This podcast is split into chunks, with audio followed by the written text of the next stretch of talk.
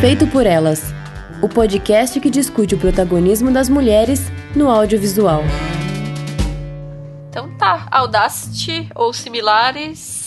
Celular. Celular. é, deixa eu ver se o Skype Recorder tá gravando. Gravando. Antes. Posso dar um. Gravando aqui também. Opa, vocês já deram gravando? Tá. Então tá não, gravando. não, não.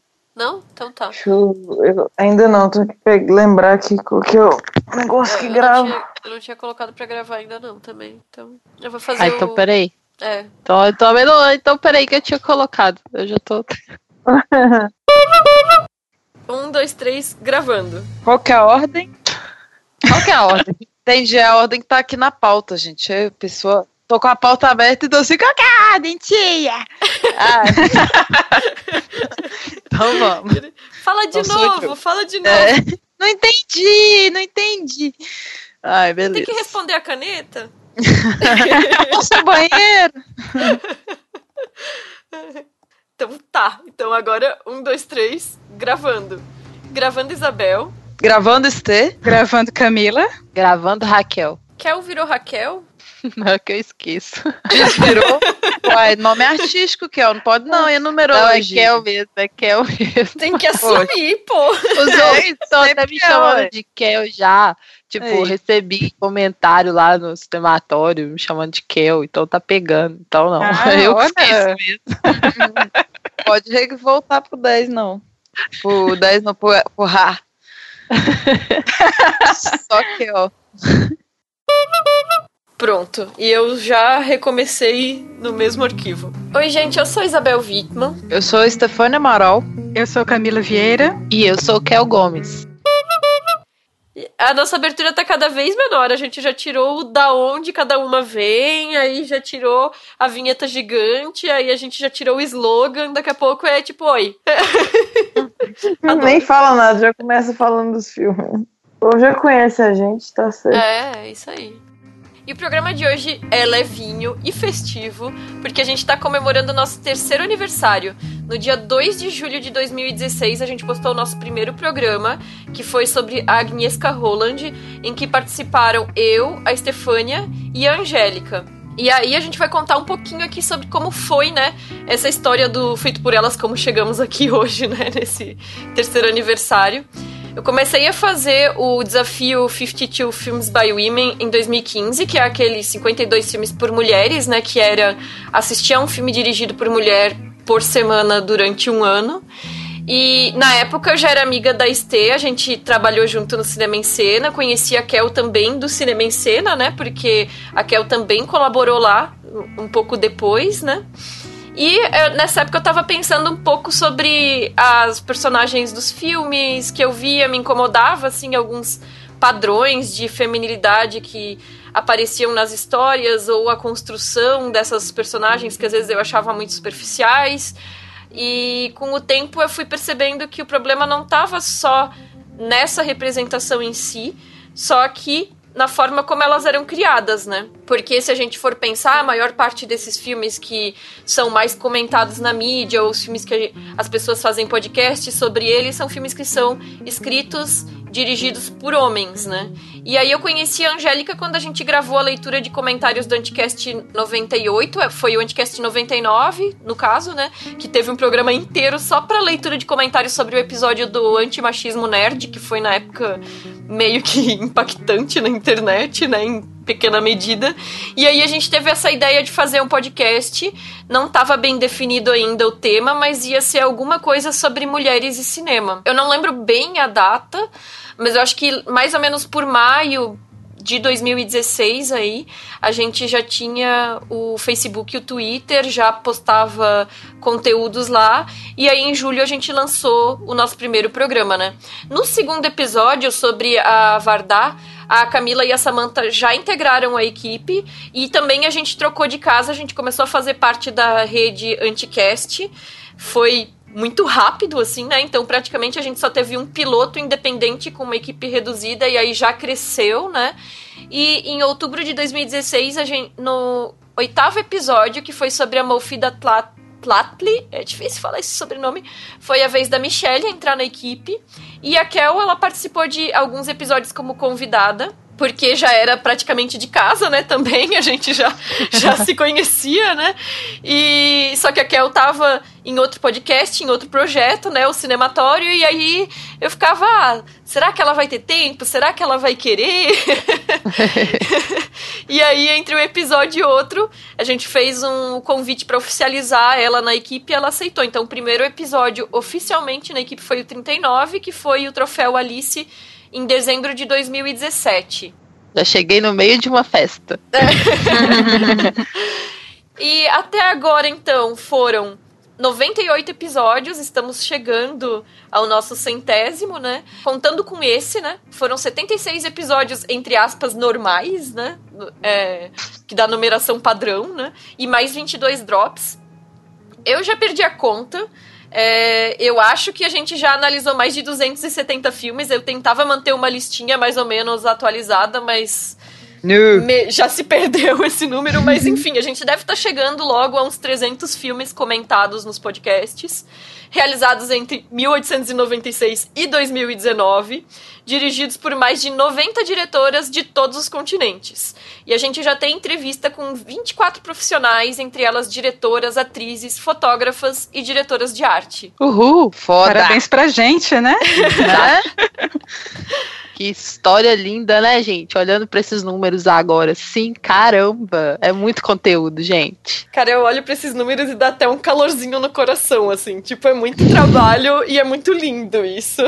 Então, agora, momento Marília Gabriela, né, de novo. Tem aqui algumas perguntinhas para serem feitas para pensar um pouco em retrospecto sobre o trabalho da gente, feito por elas, as coisas que já aconteceram, né? E aí a primeira delas é como que foi para cada uma de vocês entrar no projeto, o que que motivou vocês, o que que atraiu a fazer parte e como tá sendo assim essa experiência? Então, eu, é uma honra para mim fazer parte desse projeto lindo.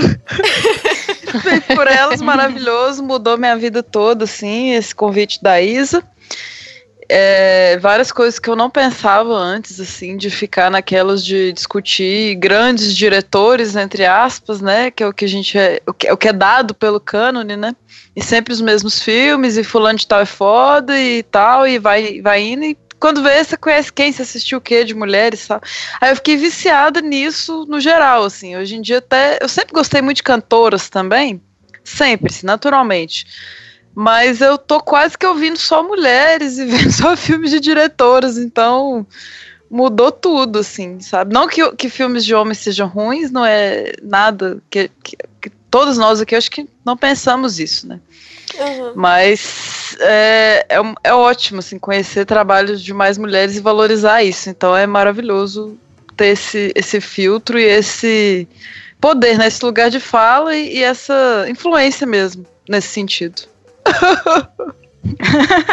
Então, eu lembro que eu estava começando a participar da campanha do Women Film, né, que é o 52 Films by Women, também, assim, assim como a Isa.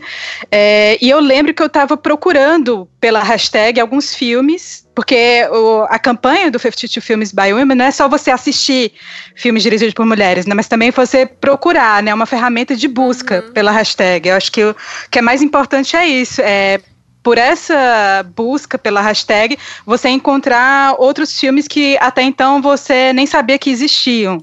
E aí, é, então, né? Desculpa. E divulgar também. É, porque sim. aí cada, cada pessoa posta com a hashtag e isso aumenta também a divulgação desses filmes, né? Sim, exatamente. Então eu tava fazendo essa busca pela hashtag e aí eu encontrei a tua postagem, Isa, que você tinha um caderninho, que eu lembro que você postou uma foto com um caderninho, Ai, com as anotações. É, eu lembro dessa postagem que você estava começando a fazer.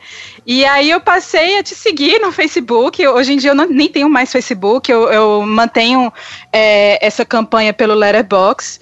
É, mas eu lembro que eu, que eu tive o primeiro contato contigo foi a partir da campanha. E na época, paralelo a isso, eu participava do Cineclube delas, né, que já era um espaço para para exibição de filmes dirigidos pra, é, por mulheres no Rio de Janeiro, né, que eu fazia junto com a Samantha.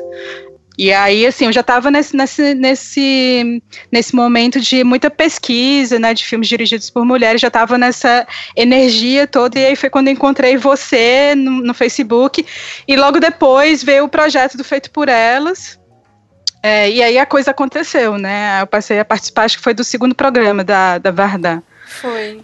E, e, é muito legal, assim, acho que esses números que você falou aí, 300 filmes, é, é muito revelador do que foram esses três anos. É, então, assim, é uma produção de conteúdo imensa e eu sou muito grata por estar participando desse projeto. Assim, acho que é uma coisa que eu apostei lá no início e que está dando certo. Que lindo! É. Bom, para mim foi uma honra também, uma felicidade, porque eu já conhecia as pessoas envolvidas, né? Já era amiga, já acompanhava, já admirava o trabalho. É, eu já estava de olho, assim, é, já era algo que é, eu apostava muito. Então eu já compartilhava com quem eu conhecia, outras pessoas que ainda não tinham é, conhecimento do podcast. Enfim, já era algo que é, eu apostava por conta da, da, da, importância disso, assim. Aí, então, quando as meninas me chamaram, quando a Isa me chamou e falou que estava todo mundo super feliz de poder estar tá me convidando e tudo mais, eu só disse sim. E bora lá, porque eu já estava super envolvida, como a Isa também comentou, eu já estava até participando de alguns outros programas como convidada, e foi assim, como se tornar oficial, né, Isa? É, é. algo que eu já estava engajada, assim. E o que, que me motiva principalmente é exatamente é, poder compartilhar isso com outras pessoas, assim, não só eu mesma estar tá conhecendo trabalhos de mulheres e trabalhos maravilhosos, como também levar isso para um público cada vez maior. Isso é o que me motiva 100%, assim. Independente de métricas, independente de números, o que me motiva desde sempre é espalhar o cinema das mulheres para o mundo. Nossa, isso é muito bacana, porque às vezes a gente. As pessoas pensam assim que a gente conhece todas as diretoras, não sei. não sei se todo mundo pensa isso, mas já me perguntaram assim alguma vez nesse sentido assim de ah, diretoras que você conhece, assim. E, e pensando nesses três anos, o quanto que mudou o meu próprio repertório em relação a essas diretoras, né? Quem eram as mulheres diretoras que eu conhecia em 2016 ou 2015, quando eu comecei a fazer o desafio, e quem são as diretoras que eu conheço hoje, quais filmes que eu tenho contato. É, uma das coisas mais bacanas, eu acho que é justamente isso, né? A possibilidade da gente mesma expandir esse repertório e o quanto que a gente aprende fazendo os próprios programas, né? Porque quantas dessas diretoras a gente não conhecia ou só tinha visto um ou dois filmes antes de fazer o programa sobre elas, né? Então também é uma possibilidade pra gente. A nossa descoberta, ela é compartilhada com o público, né? Exatamente. E aí, pensando em todas essas diretoras, né, que a gente já abordou nos programas, né, eu queria saber de vocês qual foi o programa mais interessante de fazer. Não precisa ser a diretora que vocês mais gostam, que já teve programa, né, ou assim, a que tem os filmes que mais mexem com vocês, ou que vocês mais gostam, mas um episódio que tenha sido especialmente divertido, ou interessante, ou revelador de ser feito, de ter participado. Cara, é bom falar de filme ruim, né? É ótimo, assim. Então, a Madonna é, tem uns filmes terríveis, assim, e, é, e ela é maravilhosa. Então, assim, eu fiquei muito. Amei a edição da Madonna. Acho que é boa falar isso agora, porque a gente já tem outros programas de aniversário, então eu não tinha falado do programa da Madonna, né? Então, eu vou lembrar sempre com carinho dele, assim, por isso, porque é ótimo você descobrir uma coisa que a Isa às vezes fala, né? Como, como, é que é? como diretora, ela era uma ótima cantora, ou uma ótima atriz, né? Várias decepções com atrizes diretoras também tivemos. Então, eu gosto de falar quando a gente não gosta do filme. Isso é muito divertido. É, e geralmente é muito bom gravar com vocês, meninas. É, é tipo, é bem leve, assim, é bem bacana. É, é, raro assim, programas que você fala, nossa, foi pesado demais, né? Tem uns que o tema é tenso e tudo, mas é, o meu momento, vamos dizer, foi ter entrevistado a Marina Persson. Ah, claro. Foi a, né, sempre, acho que sempre será, assim. Então, a gente vai estar tá gravando especial 34 anos, eu vou estar tá lá. Vocês lembram quando eu entrevistei a Marina Persson? Então, é, não tem como. E, e, quando eu entrevistei a Mônica Demis também, que já não é nada tão conhecida assim, né, igual a pessoa, mudou minha vida, que acabou virando o tema da minha dissertação de mestrado. Então, é muito carinho por essas entrevistas também. Né? Posso emendar aí na, na pergunta da ouvinte que falou do podcast que mora especialmente no coração? Já respondi também. Ah, sim. É, a Iliusha Porto tinha enviado essa pergunta. Qual do qual edição do podcast mora especialmente no coração de vocês, né? Então, a gente é. já meio que junta as duas perguntas, né, para serem respondidas juntas. É. É, eu achei esse episódio da Madonna também engraçado, divertido de fazer, porque de fato ela faz filmes muito ruins. Mas foi divertido, assim, foi bem bacana participar. Uh, mas tem dois episódios que, que me marcaram muito por causa das convidadas especiais, né? Acho que o episódio da Chantal Ackerman, que a Carla Maia participou, e o da Barbara Hammer com a, com a Carol Almeida. Acho que são uhum. duas convidadas, duas pesquisadoras de cinema que têm uma profundidade assim é, de pesquisa na obra das duas diretoras. Então eu aprendi muito com elas. Eu acho que o feito por elas é como se fosse um pretexto não só para a gente é, é, assim, demonstrar algum conhecimento sobre essas diretoras que a gente está vendo, os filmes, mas também é, ter esse espaço de troca com outros pesquisadores. Então, a gente teve muitas convidadas ao longo das, da gravação desses episódios. E as duas que mais me marcaram foi a Carla Maia e a Carol Almeida. Então, obrigada demais por vocês terem participado desses episódios. Aprendi muito com vocês. Episódios maravilhosos. É, bom, eu Gente, acho isso tão difícil. Qual foi o problema mais interessante? Mais alguma coisa? Porque todos têm aquele, né? Aquela coisinha especial, assim. Por exemplo, o meu primeiro, que foi com a Marjane Satrap, que eu ainda nem era da equipe, mas foi o primeiro que eu participei. Eu acho esse, esse episódio tão interessante no sentido de que eu estava me descobrindo essa crítica de cinema falando de cinema de uma mulher iraniana e com a qual eu estava me identificando muito com questões dela, assim, sabe? Era, era, uma mulher completamente diferente, com contexto político, social completamente diferente, mas falando com temas falando de coisas muito é, ligadas a mim, assim. É, foi, acho que foi a primeira vez que eu percebi o quanto que o cinema é, feito por uma mulher teria essa capacidade de me tocar tão profundamente. E por ser meu primeiro episódio, foi o que ficou mais marcadinho, assim, com carinho. Agora, teve um também que eu não quero deixar de não citar, porque foi super interessante também, o da Nora Ephron porque foi ah, a primeira sim. vez, é, foi a primeira vez que eu estava confrontando as comédias românticas nostálgicas, aquela coisa que a gente via e sentia aquele calorzinho no peito, ai que gracinho o romance, mas ali foi o momento em que a gente estava problematizando, trazendo isso para uma leitura atual, vendo quais são os problemas das comédias românticas é, dos anos 90, o que, que isso implica na nossa representação, no que a gente pensa sobre amor romântico, enfim.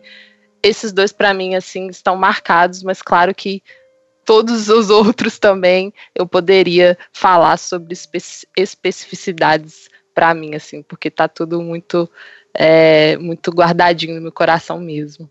É, pra, pra mim, um dos episódios que foi mais interessante, assim, de ser feito, talvez porque é uma técnica que a gente ainda não tinha falado, a gente está sempre falando de ou filmes ficcionais live action ou de documentários, então o episódio sobre animações foi um que foi super interessante para fazer, assim, de pesquisar a pauta, de ir atrás dos dados sobre a indústria de animação e as mulheres, e assistir, rever esses filmes, né, e pensar em como que essas histórias estão sendo feitas, pensando principalmente no, no aspecto de que o maior, a maior parte do público consumidor ainda são as crianças, embora isso não tenha a ver com o tipo de história que está sendo contada, é quase que um preconceito em relação à técnica, né? Porque desenhos animados podem ter qualquer tipo de história, enfim, né? Então, assim, para mim foi super divertido fazer o episódio de animações. E eu ainda vou trapacear e citar mais um, que eu vou dizer o da Dipa Meta, que teve participação da Joy Lee, é, Joy Lee Mangir, Mangir Malani, que já participou aqui também em outra ocasião, num Drops do Costureira de Sonhos, né? E também por esse aspecto que a Camila falou, assim, de troca, né? De pensar em quantas cineastas que a gente aborda nos programas são cineastas, às vezes europeias, às vezes da América do Norte, e aí a gente pega uma cineasta indiana que tem uma trilogia que é tematicamente amarrada, que tem um cinema super interessante, uma cultura que nem sempre a gente tem o conhecimento que deveria ter. E com a Julie eu, eu pude aprender muito em relação tanto ao cinema que estava sendo apresentado ali, quanto à cultura que estava sendo refletida nesse cinema, né? Então foi um dos episódios, assim, que para mim foram mais instigantes. Entre Esse episódio eu não participei. eu, não, eu não comentei porque eu não participei, mas eu escutei e ficou realmente muito bacana. Massa demais. E das animações eu participei também, é um dos meus favoritos. Nó, amo. É. E por outro lado, aí agora, pensando os aspectos negativos, né? Qual, qual foi o episódio que vocês menos gostaram de fazer? Então, que é o seu preferido, é tipo o meu despreferido. Nora Ephron foi um trauma para mim. Ah, o meu também. O meu também, Estê. Tô junto contigo. Não, high five. Foi, foi, o que eu menos gostei de fazer. Nossa. Bom, fala primeiro, Estê, depois é, eu é, é isso, assim. É, é, aquelas, eu não consigo falar sobre isso, mas. Ah, mas foi um pouquinho. Pode falar. É bom assim, a gente às vezes ser confrontado e você reforça a sua argumentação. Mas às vezes você fica meio, sei lá, tipo, sem vontade de falar, porque o clima tá muito tenso. Então, enfim, mas deixa de ser um ótimo episódio com excelentes filmes. Ah, mas é porque assim, foi um episódio, acho que eu, eu não tava num momento muito legal da minha vida. Era episódio do Dia dos Namorados, eu tinha acabado de sair de um relacionamento abusivo. Aí ia falar de três filmes, assim, que, bom, ok, Sintonia de Amor é um filme que eu gosto, mas os outros dois filmes não me empolgaram tanto. Por exemplo, Mensagem para Você é um filme que não me empolgou tanto, achei interessante algumas coisas, outras nem tanto.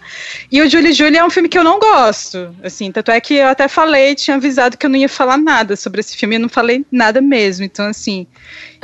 Enfim, não, não, não fiquei muito satisfeita com o resultado do, do episódio. Então, esse também, da Nora Ephron, também eu incluo nisso. Olha como eu sou uma pessoa louca. é porque, assim, na verdade. Esses aquarianos. É, então, é porque, na verdade, eu ressignifiquei esse episódio, assim. Porque durante a gravação, eu também senti essa tensão. Exatamente porque a gente estava lidando com isso. A gente estava confrontando o, a comédia romântica. Então, ao mesmo tempo que foi um episódio, para mim, que hoje eu vejo como interessante porque foi ali a primeira vez que eu estava ali é, problematizando com outras pessoas sobre essas questões, ao mesmo tempo que eu estava voltando a uma nostalgia de anos 90, Meg Ryan, imagina, sempre amei Meg Ryan. E, e a Nora Ephron, para mim, eu, eu sempre admirei ela na carreira jornalística também. Ao mesmo tempo, teve essa tensão ali. E aí, por isso que eu digo que é também o mais interessante de ter sido um dos mais interessantes de ter sido feito por conta disso, pela dificuldade que foi, e também o que eu menos gostei de fazer, no sentido da gravação ter sido tensa. Mas eu acho que o resultado final não passou nada disso. Depois que eu escutei o, o, o, episódio, eu acho até que se as pessoas forem lá de curiosidade e não tiverem escutado ainda, elas não vão perceber essa tensão. Eu acho que a gente conseguiu, no, no produto final, eu acho que ele tá, tá bem resoluto, assim, não tá passando essa, essa dificuldade toda. Mas eu acho que é bom demais pra gente aprender, assim, também, até nessa questão do debate, né? É. é. Que Total. pena, né? Porque, assim, eu pelo menos acho os filmes da Nora Ephron, claro que sempre vai ter umas questões que a gente vai problematizar, em questão de gênero, em questão de como amor romântico é retratado em determinadas, determinadas situações, né? Mas são filmes tão gostosinhos e tão bem realizados, né? Uhum. Enfim. E é. outra coisa que eu queria dizer, péssimo mesmo é aquele episódio que a gente não consegue gravar por causa de problemas técnicos. Boa, adorei. Oh, Tem A os tal da traumas dos não gravados, é, verdade. traumas não gravados pra mim são os piores, gente. Vocês É. não queiram.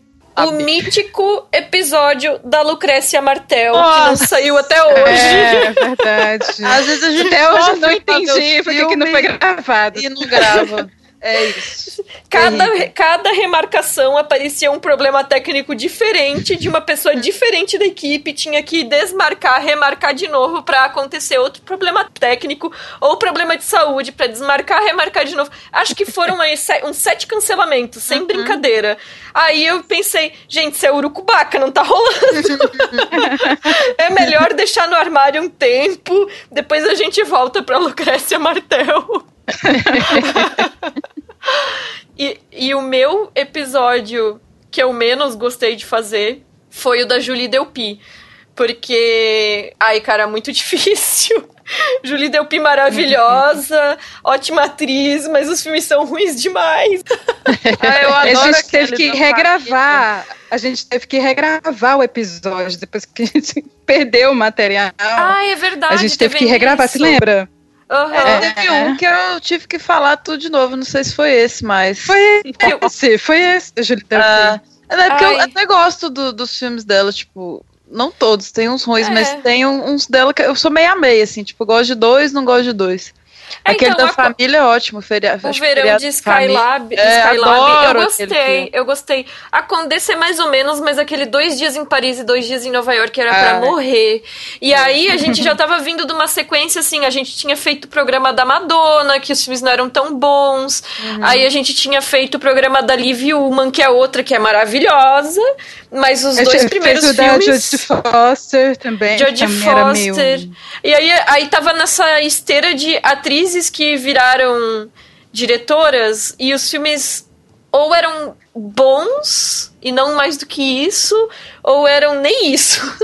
Aí esse da Julie Delpy eu tava, ai gente, não aguento mais essas atrizes dirigindo. Mas foi bom, importante, conheci os filmes dela, né? É Sempre isso, né? A gente aprende, conhece, né? O da Liv Ullman, o Miss Julie, eu gosto, né? Então, assim, não, nem tudo é descartado nesse processo, né? Mas, Sim. mas é complicado, às vezes, pegar uma sequência, assim, de filmes que não te dão muito retorno, né? Em termos de prazer mesmo de assistir aquilo enquanto cinema, né? É um conflito, porque a gente quer divulgar o trabalho das mulheres e às vezes, a gente não vai mentir pra vocês, né? É. Tipo, ouvintes. Então a gente vai falar, às vezes o filme é. A gente vai sempre elencar os que a gente problematiza e tudo mais, e às vezes a gente não gostaria de fazer isso, porque já é uma mulher querida, né? Tipo a Madonna. Mas no caso dela foi divertido mesmo, você tem que separar as coisas. É, É. Eu acho que eu gostava mais de falar mal de filme que, sei lá, que não são de diretoras mulheres, dá, um- dá uma coisinha meio ruim. uma culpazinha. É como se a gente tivesse responsabilidade com elas. É, alguma coisa do tipo. Então tem, tem esses conflitos também. Eles poderiam ter colocado um vilão mais externo que, que condiz. condiz ah! Agora, pensando aqui de novo sobre as diretoras, né? Tem alguma diretora que vocês não tinham visto nenhum filme dela antes de gravar o, nosso podcast sobre elas e vocês amaram conhecer? Nossa, tem vários. tem muitos. Tem. Mas assim, eu vou citar a Melanie Laurent, porque ela era famosa como atriz, né? Bastardos Inglórios e tudo mais. Cantora também, ela tem um trabalho. E eu amei o Respire, de 2014, e o Adotados, de 2011, que a gente falou no programa. Foi, ela é a melhor, assim, das que eu não conhecia e tive uma grata, gratíssima surpresa. Três diretores que eu não tinha visto nada e fui, fui acompanhar a filmografia delas a partir do- dos episódios do Feito por Elas. É, a Mofida Tla- Tlatli, Mofida Tlatli, Mofida Tlatli, tunisiana, o nome é difícil de falar mesmo, mas enfim, foi legal acompanhar. Ela tem poucos filmes e eu achei que o episódio ficou bem legal. A Ida Lupino, que depois eu fiquei tão interessada pelos filmes dela que eu organizei até uma mostra aqui na Vila das Artes em Fortaleza, depois que a gente gravou o episódio. E a Naoko Gigami, também eu gostei e eu não tinha visto nada. Assim, acho que foram essas três diretoras. Também não tinha visto nada da Naoko Gigami, também me apaixonei pelo sistema dela. E a Aline Ramsey, que eu cito mais fortemente porque eu não tinha visto nada ainda e ela se tornou uma das minhas diretoras favoritas assim não só diretoras mulheres mas entre os diretores de cinema que eu curto Lynne Ramsey está entre os que eu mais gosto mesmo assim e foi depois que eu fiz a, a, o programa feito por elas então belo presente. Eu tava repassando aqui a lista de episódios. Eu geralmente já tinha visto pelo menos um filme, assim, nunca filmografia, quase nunca filmografia, mas é porque como eu estava fazendo o desafio antes, alguns filmes eu já, já tinha visto antes da gente gravar. Aí, pensando nas que eu não, não tinha visto nenhum filme antes de. Antes da gente fazer o programa, eu vou destacar o episódio recente que foi o da Lina Vertmiller, né? Porque uhum. a gente comentou muito durante o episódio que nem tudo a gente vai concordar em termos de discurso. Tem coisas que são talvez questionáveis no nosso ponto de vista, assim, né? Mas ela tem um cinema que é muito posicionado e muito instigante, independente do que você pense sobre o que ela tá falando ali. Então, para mim, foi muito legal, assim, ter conhecido o cinema dela. E a primeira diretora, né, a ser indicada ao Oscar de melhor direção. Ah, e outra que eu gosto muito e que eu não tinha visto nada antes de fazer o programa foi a Nadine Labak, né, que é, Caramelo e Agora Onde Vamos, para mim, são dois filmes gracinhas, assim, eu eu gosto demais. Eu não gosto tanto do Cafarnaum, né, que é o, o filme mais recente dela, mas ele saiu depois do programa ter sido gravado. Então, esses dois filmes que entraram no programa, para mim, são muito bons, assim, eu gosto demais. Maravilhoso.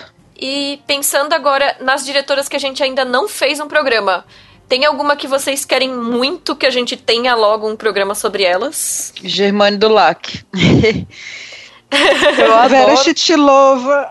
É, mas ela já tá na. Estão na lista, na mas. Não, a gente não. A gente tá ansiosa. É, tá na lista, né? Eu quero que grave logo, a gente não é, Marília Rocha também tá na lista, mas cadê o dia pra gravar? Quero saber datas, vamos gravar aí. A do LAC até a gente já fez um programa do cinematório, né, Kel? Mas eu quero Sim. também. Tô ansiosa pra isso. Também quero aqui. Cara, todo brasileiro, gente. É Marília Rocha. Marília Rocha. Eu, e ah, eu, é. assim, eu vou dizer Gabriela Amaral Almeida, apesar de que já tem drop sobre o animal cordial e a sombra do pai, mas tem toda uma filmografia de curtas aí que pode ser explorada e eu vou adorar poder fazer o um programa sobre ela, porque eu sou apaixonada pela Gabriela também, viu?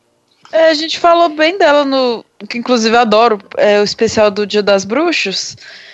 Do primeiro, é, né, de 2016. Mas, assim, nossa, curtas. adoro. Assim, podia fazer mais, assim, quanto mais melhor. Acho que nunca, Gabriela Amaral nunca é demais. É, eu não sei, eu, eu fico olhando a lista e fico até sem saber, porque quando abre a votação das, das pautas, eu sou aquela louca que vota em quase todas, sabe? Uhum. tipo, quero fazer esse programa porque vai ser legal, assim, e às vezes Bom, nem claro, né, que nem a gente tá falando, nem todas as diretoras a gente conhece muito, mas eu fico pensando, ah, Carla Camurati, porque foi o primeiro filme da, da retomada aqui no Brasil, né? A Sally Potter, que a gente já fez do Orlando, mas ela tem toda uma outra filmografia, né? A Isabel Coachê, eu não sei como fala o sobrenome dela, que tem uma filmografia bem extensa também. Eu só vi o Minha Vida Sem Mim e A Livraria, e todo o resto eu não vi ainda. Tem a Loni Scherfig, que já teve indicação ao Oscar com Educação em 2009, e eu vi alguns filmes assim, mas também nem perto do, do, do tudo que ela produziu, né? A Lisa Cholodenko, enfim, eu, eu vou total, assim. Julie Taymor, gente, Frida e aquele filme lá, o musical dos, dos Beatles, sabe? Tipo, a gente tem muita coisa para fazer ainda. Que bom, né? E aí eu fico. É, aí eu fico super desesperada, assim, tipo, eu vou olhando essa lista e pensando, nossa, ainda tem muita gente legal. A diretora lá do Patricinhas de Beverly Hills. Uhum. Amy Heckerling. Anne Hathaway, é. É, então, assim, é aí pensando assim, isso só pensando em algumas diretoras que já têm filmes muito populares, né? Fora essa vontade de tentar cobrir um pouco mais as diretoras pioneiras e tudo, né? Que eu acho que é uma coisa que é interessante de intercalar, né? Então, eu lembro que quando a gente começou o Feito por Elas, alguém me perguntou se, nossa, mulheres diretoras, mas vai ter o suficiente para fazer um podcast só disso? Oh. E, e aí a gente tem essa planilha, né? Que no início era uma lista com as diretoras que a gente queria fazer pro- pra- programas. E aí hoje já tá separado por continente, porque a lista é tão gigante que senão a gente nem se localizaria e tal, né? E aí eu falei, olha, a lista inicial que tá separada aqui dá para dois anos de programa, pelo menos. E a lista só foi crescendo, né? Então é essa coisa meio desesperadora de querer falar de todas elas, né?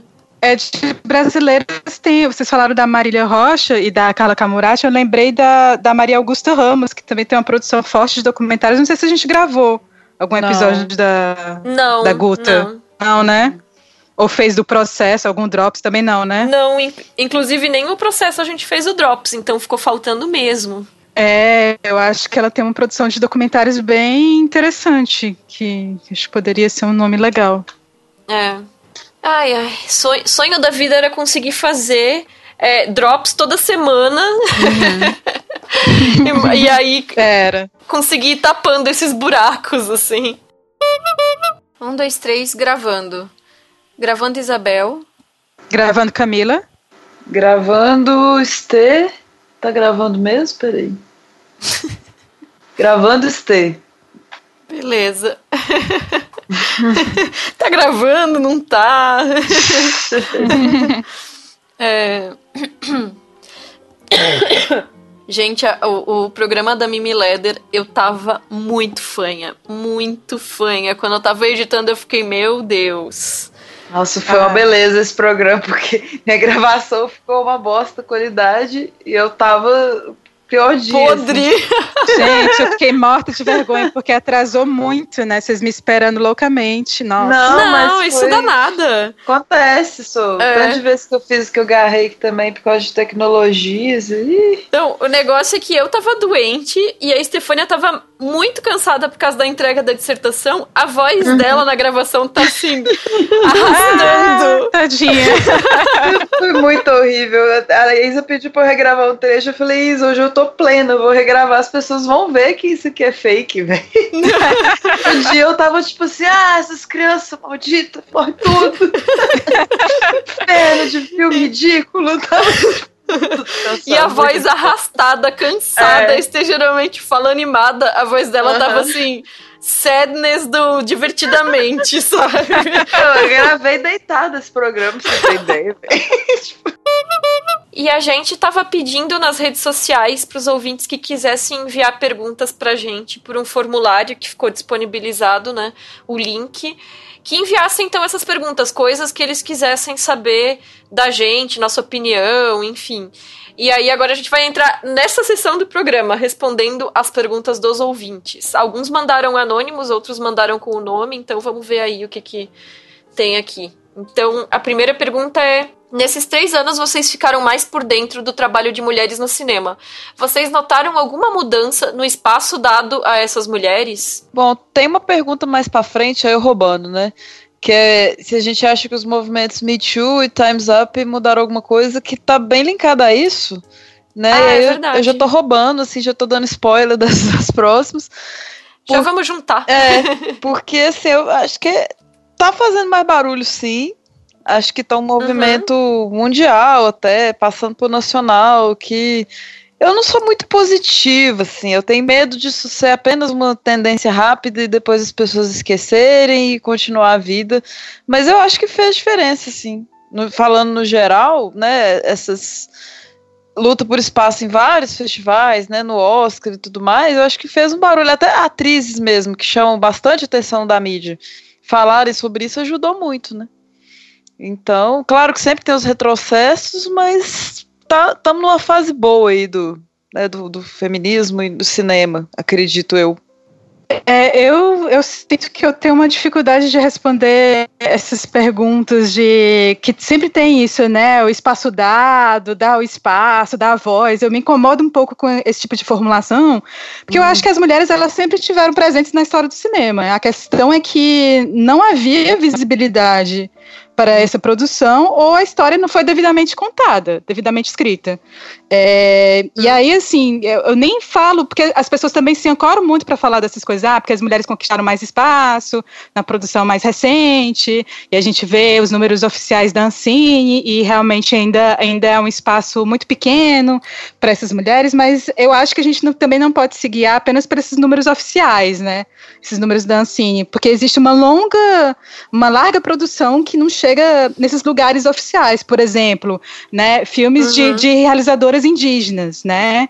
Que quase nunca chega esses, esses dados oficiais é, que tem essas tabulações, esses números. Então, acredito que o debate sobre a produção feita por mulheres tenha ficado, assim, mais evidente, mas ainda é um trabalho muito árduo a ser feito para esse mapeamento ser mais consistente. Né? Eu acho que falta pesquisa, falta uma escrita mais consistente dessa história, e só quem pode fazer é a gente né? Porque a gente ficar esperando também que as, as outras pessoas façam, a gente. E aí eu acho que o Feito por Elas cumpre esse papel é, muito importante mesmo, da gente começar a, a também produzir conhecimento e escrever essa história. É, eu concordo. Perfeito. Concordo, concordo concordo com a ST, concordo com a Camila. Eu acho que existe toda uma produção que é invisibilizada e que na verdade, a gente está aqui até para isso, né, para descortinar essa produção também. É, ao mesmo tempo, eu percebo que os espaços de debate eles estão se ampliando. É, em mostras e festivais, eu vejo, por exemplo, é, uma preocupação maior em, em mostras que tenham filmes dirigidos por mulheres. Inclusive, lá no Olhar eu percebi essa, essa preocupação com o pioneirismo da mulher, né? Até o ano, o ano passado mesmo eles já trouxeram o, a, a filmografia da, da Alice Guy, nesse ano a da Germane Dulac. Então, assim, eu acho que com o debate sendo ampliado, acaba que em outros espaços também é, os filmes chegam mais e a história também ela vai sendo descortinada. Eu acho que é um movimento que não tem mais volta. Eu prefiro acreditar nisso. É, não sei se eu estou sendo otimista, uhum. mas eu acho que é um movimento que não tem mais volta, porque inclusive as novas gerações elas estão agora com mais consciência em relação a isso. Eu que estou né, fazendo a minha segunda graduação, eu tenho ali diariamente e estou envolvida com as meninas, com os meninos que estão estudando, começando a estudar agora, de 20 anos, e eu percebo a preocupação deles em questionar quando o professor tá falando só de filme de homem, e aí elas, elas perguntam, tá, mas e as mulheres? Então, assim, tá se criando uma consciência, sabe? É claro que a gente ainda tem muita coisa para vencer, mas eu acho que a gente já tá é, aí, sabe, destrinchando esse caminho e não tem mais volta, não. Inclusive nas premiações uhum. também, que é algo que tem acontecido muito, que são os protestos, né, que são os discursos também, sempre atentando para a questão das, das mulheres, das profissionais, dessa questão do assédio. Então, quanto mais se falar, mais a gente vai conseguir romper com essas, com essas dificuldades, essas barreiras. É, eu, eu concordo muito com isso que Camila falou sobre esse processo de invisibilização, né? Não é como se as mulheres antes não tivessem espaço no cinema, elas sempre estiveram no cinema. A questão é o que, é feito dessa produção, né? Aonde isso é distribuído, quem tem acesso e como que isso é discutido, né?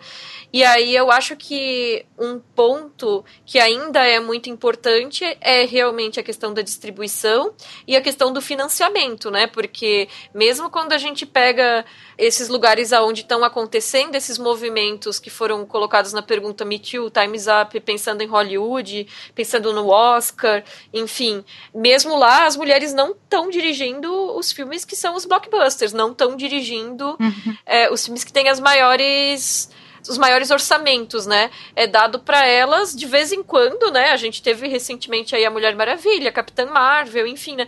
Mas a maior parte são projetos médios ou às vezes projetos independentes, projetos pequenos ou agora seriados em, em, em canais a cabo ou Netflix, né? Enfim, é, existe ainda uma disparidade muito grande no acesso ao investimento quando o projeto é realizado por uma mulher, encabeçado por uma mulher, né? Então acho que sim, as mulheres sempre estiveram, sempre trabalharam com o cinema desde que o cinema foi inventado, mas nunca também em condições de igualdade. Aí pensar né, também uhum. no, no Me Too, no Time's Up, a questão das próprias atrizes, né, que estão reivindicando salários iguais. E aí alguém pode dizer, ah, mas é todo mundo milionário, que diferença faz, né? Sim, é todo mundo milionário. Realmente são pessoas privilegiadas que estão pensando é, em uma questão financeira, é uma pauta liberal, enfim, mas o que não muda o fato de que muitas vezes um ator mediano ganha, sei lá, três vezes mais do que a colega oscarizada dele, protagonista do mesmo filme. Então tem alguma coisa errada, mesmo sendo uma pauta liberal, mesmo sendo uma pauta de uma pessoa privilegiada, tem alguma coisa errada na forma como essa questão financeira se processa, né? Uhum. E eu também sou otimista em relação a isso, como a Raquel, eu acredito que essa discussão não vai voltar atrás, porque a geração mais nova tem isso em mente quando está pensando em cinema, seja o pessoal que está tá pensando em realizar cinema, sejam as pessoas que estão pensando em escrever sobre cinema. Semana sim, semana não, pessoas, geralmente mulheres, eu acho isso curioso, entram em contato com o Feito por Elas, estudantes universitários pedindo ajuda para trabalhos de faculdade, para trabalhos de disciplina, e sempre com esse tema da representatividade, da presença feminina no cinema, enfim, é uma recorrência, o que significa que, como esses esses temas não são o tema que a professora ou o professor passou para a turma como trabalho, é do interesse dessas próprias alunas irem atrás desse tema para suas pesquisas, né? Então, acho isso bastante significativo. Eu acho que existe um zeitgeist, o feito por elas não é o único projeto hoje que envolve mulheres, gênero, feminismo, cinema, esses tópicos. Existem, existe uma vastidão de projetos no Brasil hoje abordando esses temas. Eu acho interessante perceber que todos eles existem de cinco anos para cá. Uhum. E, né, então, assim, eu acho que existe uma movimentação que é a percepção da, desse status quo, a percepção. Quer dizer, não que as mulheres antes não percebiam, mas eu acho que existe uma certa articulação que está uhum. se processando nos últimos anos para lidar com esse tema. Eu acho bem interessante perceber como isso tem acontecido nos últimos anos. Eu, eu acho que daqui para frente, se por enquanto isso ainda está no, no. talvez um pouco, na minha visão, no plano do discurso, mas uma hora os reflexos têm que começar a aparecer, né? É, eu espero que sim. Sim, a gente vê. Não, eu espero é... que sim. Assim, eu, eu, tenho, eu sou otimista, mas também eu sou, eu tenho muito cuidado em ser muito assertiva com as coisas, porque eu sei que existem movimentos que são totalmente contra isso. A gente está vivendo num momento de instabilidade é, no Brasil, que é justamente para negar isso, né? Negar a discussão uhum. do que a gente está fazendo aqui por exemplo, né? Mas, enfim, é. eu espero que isso tenha algum efeito nos próximos anos.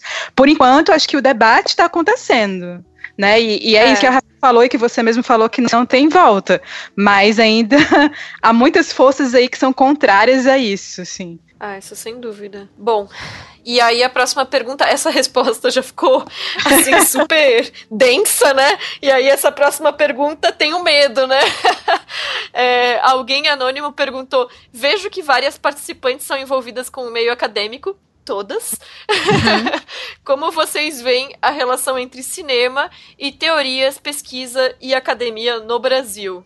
É, no momento, sim, da pior forma possível, né? Assim, porque hashtag medo mesmo, assim, né? Como que vai ser e continuar a pesquisa sobre diretores no doutorado, se vai ser possível. Né? Bolsa, né, meio que pode esquecer. Então, tá foda, né? Acho que justamente por isso a gente tem que continuar com esses temas, que às vezes são considerados, né, ali por, por muitos como irrelevantes, sem comentários. Então, é, é resistir. Né? O que, a gente pode fazer, né? Eu não, eu não vou desistir. Assim, se eu não tiver bolsa, eu vou trabalhar e vou fazer doutorado. Mas é um cenário, um cenário terrível, assim, um cenário revoltante. É, acho que a gente está vivendo um momento de crise, né, de políticas públicas para a educação. E, claro, a gente precisa sim valorizar a produção de pensamento nas universidades. Mas esse movimento que eu fiz, e aí eu vou falar uma, uma, uma questão mesmo pessoal. Assim, vocês podem até discordar, Isa pode discordar, Esther, Raquel, que também circulam dentro das universidades, mas eu sinto assim que a pesquisa é, de cinema, talvez porque a minha pesquisa toda foi dentro da área de comunicação, estudando cinema dentro da área de de comunicação. Eu sinto que ainda dentro da academia, e esse movimento de eu ter feito, né, de, de sair da crítica para a academia, sair da, de pensar o cinema dentro da crítica para pensar o cinema dentro da academia, me fez perceber assim como ainda dentro da, das universidades que pesquisam cinema existe uma certa acomodação em determinadas vertentes teóricas que eu acho que estão um pouco para trás. Eu acho que, claro, né, isso vem mudando aos poucos, eu venho, sentindo que isso vem mudando aos poucos, mas, mas ainda existe muita resistência assim, a determinados modelos teóricos e que não se adequam aos filmes. Então, por exemplo, eu cheguei na universidade para fazer o doutorado, eu via pesquisadores que estudavam cinema, mas não assistiam os filmes. E isso eu achava um absurdo, assim, e era a coisa mais recorrente que eu via. É... Como assim, gente? Não, porque é isso, porque é uma supervalorização de pressupostos teóricos Sim, e o leitura. filme é utilizado apenas, é, o filme é, é apenas utilizado como instrumento para isso, assim. Então são pessoas que não, não assistem filmes, assim, não, não gostam de assistir filmes e usam o cinema para corroborar suas teorias. Então, assim, eu acho muito complicado né? E assim, eu acho que é, isso acaba sendo muito prejudicial assim para a produção de pensamento. Então, assim, a dificuldade que eu tinha, por exemplo, né? Como eu venho da crítica, os meus textos eles são muito mais ensaísticos, muito mais voltados para o próprio filme, uma análise do, dos, dos, dos filmes e a partir daí criar, pensar teorias e conceitos, né? Isso é, dentro do modelo que a gente tem de produtividade acadêmica, que a gente é, escreve os artigos e, e, e coloca para publicação, é, os, os, meus artigos eram sempre rejeitados porque era isso, não se adequava ao modelo acadêmico que tinha que ter bases teóricas consolidadas e não podia ter esse modelo ensaístico. Então, assim, muito difícil transitar nesse lugar. Então, assim, eu acho que a gente tem que valorizar, sim, as universidades, nós estamos passando por um momento de crise, mas eu acho que a gente tem que repensar esse modelo que é muito engessado, assim, de produção de pensamento. Nossa, Camila, eu assim, concordo. Porque é. eu também percebi isso e eu percebo também muito preconceito, porque assim, é, existe o cinema que deve ser analisado e aquele que deve ser descartado. E eu odeio é. isso da academia, porque eu acho que tudo merece ser analisado, sabe? E eu acho que, uhum. assim, eu, é, eu, eu, tenho uma certa dificuldade é, nessa, nessa questão, porque eu quero poder falar de filmes que são desconhecidos, mas também quero poder falar de filmes que estão circulando, que as pessoas estão vendo e que às vezes chega de uma forma que é necessário debater, sabe? É porque ele está tão presente no cotidiano das pessoas que se eu dou as costas para ele, eu estou deixando é, é, uma oportunidade de discutir algo importante ali, sabe? De, de, de falar com as pessoas diretamente sobre o que elas estão vendo, assim. Então, eu, eu tenho uma certa dificuldade também de transitar em relação a isso, porque eu percebo que existe um cânone, percebo que existe ali essas, esses modelos, essas teorias que devem ser seguidas, e tudo que é desviante disso é muito complicado para você conseguir trabalhar. Então, eu também hum. tenho eu também tenho essa, essa ressalva.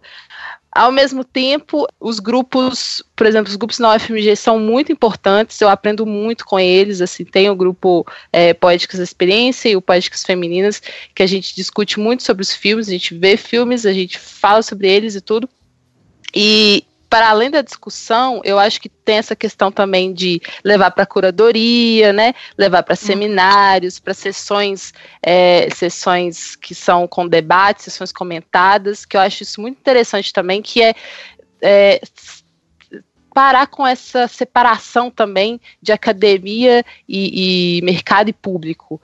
Me incomoda uhum. isso, que eu, eu, eu, gosto que essas, que essas barreiras elas sejam mais, sabe, elas sejam menos, menos é, concretas. Eu gosto que seja mais poroso assim. Então eu tento sempre no meu trabalho fazer isso fazer esse diálogo. O que eu aprendo na academia, o que eu estou discutindo na academia, tentar trazer para os podcasts, tentar trazer para as sessões que eu, sessões de debate que eu participo. Então, assim, é, fazer com que a, discussão circule de uma maneira mais, mais é, não, não, como é que eu vou dizer, de uma maneira mais horizontal, tentar fazer isso. Isso para uhum. mim é uhum. uma questão. Isso para mim é uma questão pessoal, assim, de, de é, fazer com que, é, de fazer com que uhum. isso seja mais horizontal. É, mas em relação ao que a Esther falou da dificuldade da desvalorização, isso pesa demais, porque como pensar sobre essas coisas e ao mesmo tempo ter que pagar suas contas É. Que trabalhar uhum. fora. Porque assim, hoje em dia a gente tá tendo a jornada tripla, sabe? Porque além aqui do trabalho com feito por elas, a gente tem o trabalho na academia, tem o trabalho fora, trabalho no mercado e os frilas e etc. Então, assim, é muito pesado, gente. Mas a gente resiste, porque é o jeito, né? Isso aí. É o jeito. É, dá, dá, dá, até aquele suspiro, né? Assim, vocês estão em, em áreas diferentes da minha, né? É, Kel e, e Camila estão na comunicação, né? No jornalismo. E no meu caso é antropologia, então acaba que funciona de um jeito um pouco diferente essas situações, né? Porque essa questão do, do ensaístico, para mim, que, que a Camila mencionou, para mim já não é um problema. A minha orientadora incentiva textos que sejam mais ensaísticos, que sejam mais minhas elaborações em cima dos filmes e menos apegada a, a uma teoria clássica, vamos dizer assim. Ela quer que desapegue total, que eu nem use, nem cite. é aquela coisa assim, nem, nem usa porque ah, o capítulo teórico ninguém lê, sabe? Aquela uhum. coisa. Mas, ah, mas o, o que eu vejo, o que eu tenho um pouco de dificuldade, às vezes, pensar primeiro nesse nesse momento político que a gente está no Brasil agora, porque eu tô no, no meio do caminho, né? Eu tô exatamente na metade do meu doutorado. Eu não sei o que vai ser daqui para frente, então eu qualifiquei mês passado e passei por algumas crises nesse processo de pensar porque eu tô fazendo esse doutorado se eu não tenho garantia nenhuma de, de nada, assim, de concurso, de emprego depois, né? E por outro lado, na minha área, se tu tá fora da academia. Estar fora da academia é praticamente uma impossibilidade, né? Porque na antropologia é quase que uma ciência só na academia aqui no Brasil, né? E outro problema é, é o hibridismo da minha pesquisa, né? Porque eu pesquisei gênero no, no mestrado e aí agora no doutorado eu estou trabalhando questões de gênero no cinema, né? Só que eu tenho que pensar em, em questões que sejam de interesse antropológico dentro do, desses filmes que eu estou fazendo o recorte da pesquisa. E aí eu fico pensando, às vezes a minha pesquisa dialoga mais com a comunicação do que a antropologia, incluindo minha orientadora pedindo para eu fazer disciplinas na ECA, né, que é a Escola de Comunicação e Artes na USP, né, ao invés de fazer disciplinas na própria antropologia. Na antropologia é mais mais comum as pessoas fazerem trabalhos de campo com pessoas, com grupos de pessoas, que foi o que eu fiz no meu mestrado. Eu trabalhei com pessoas transgênero e não, tipo, sentada em casa assistindo filme. Hum. E aí acaba que eu sinto que, como se o meu trabalho tivesse deslocado sabe, eu não tô na comunicação, mas eu também não tô totalmente na antropologia. Isso acaba sendo uma questão mais minha pessoal, né? E aí é curioso isso que a Raquel falou de dificuldade de dialogar com sobre alguns filmes que sejam filmes de agora ou filmes muito populares, enfim, né? Imagino blockbusters, né? É que como eu tô trabalhando com questões que tenham que ser de interesse antropológico, na minha banca de qualificação eu fui questionada, por exemplo, por ter colocado quase que exclusivamente filmes que tiveram uma audiência muito restrita, ou seja, uhum. eles não necessariamente expressam uma sociedade né, um, um, um, grande número de pessoas de uma sociedade e nem te, impactam um grande, um grande número de pessoas. E aí falaram tem que fazer um corte de tipo uma, uma bilheteria mínima para esses filmes, porque senão eles não, não são filmes que impactaram as pessoas da época que eles foram lançados. E como é que eu vou chegar e dizer, tá, mas tipo, até Blade Runner flopou na bilheteria, sabe? Uhum, uhum. então, é. assim, às vezes não é a bilheteria que define, né? É, só só para explicar para quem não sabe, a minha pesquisa é com ficção científica científica, né? Com androids, ciborgues, enfim, né?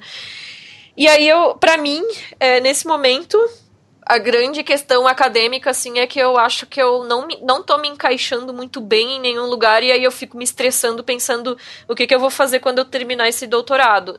E aí, em, em termos de Brasil, é isso, né? A gente tá ferrado, sem verba, sem bolsa, e tentando não desanimar, porque a ciência tem que resistir, a produção acadêmica tem que continuar sendo feita, né? Uhum. É. Enfim. Me manda jobs. Manda, manda Jobs. jobs. Manda jobs. Manda jobs, por favor. Eu não sei se eu fugi muito do tema, mas. Aquela que já usa o podcast pra desabafar. Desabafo. né? E no, no. A quarta pergunta, também anônima, disse: comentem sobre Bollywood, por favorzinho. Vamos dar uma quebrada no climão, né?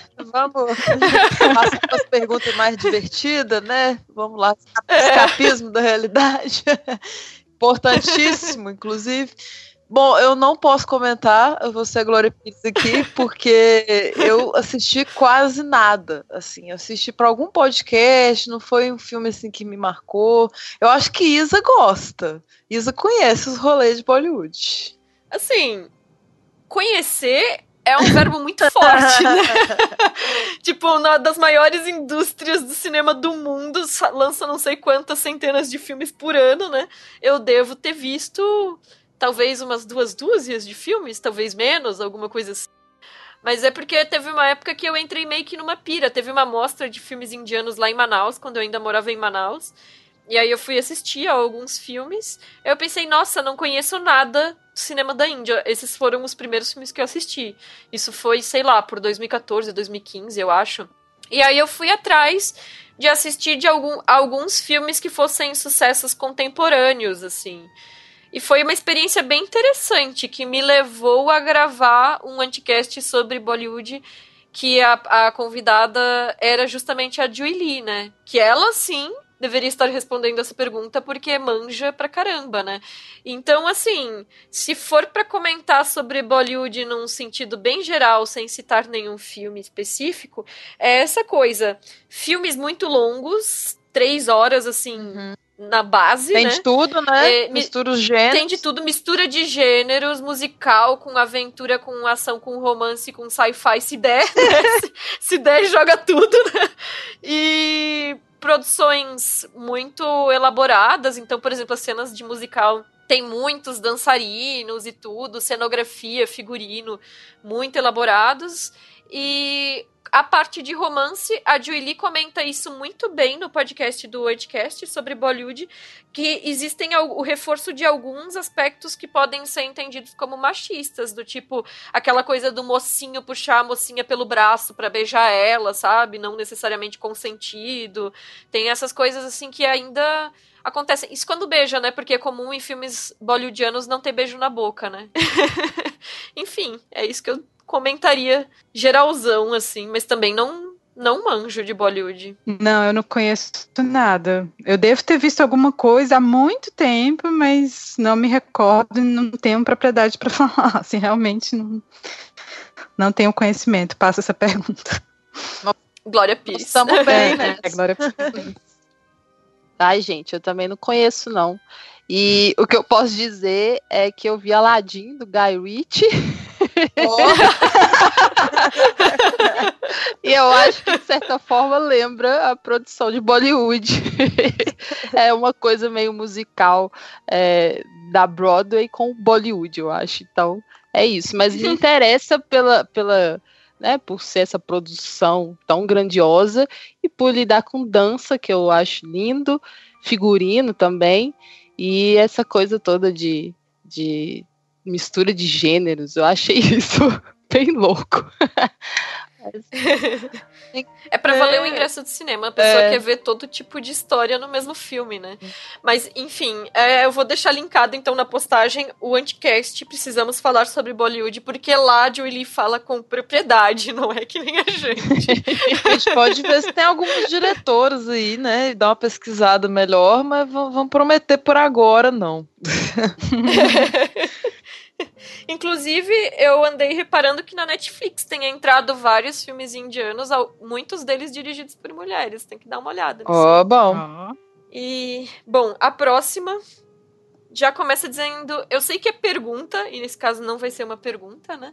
Ah, então a pessoa disse: Mas quero dizer que vocês fizeram toda a diferença na minha forma de consumir cinema hoje, sobre como me relaciono com as obras cinematográficas e me dando uma nova possibilidade, até para a área de pesquisas acadêmicas tem sido muito importante. Hoje eu e umas uns amigos estamos vendo no horizonte a possibilidade de criarmos um conteúdo honestão mesmo, porque ficar debatendo com o Spotify tá insuficiente.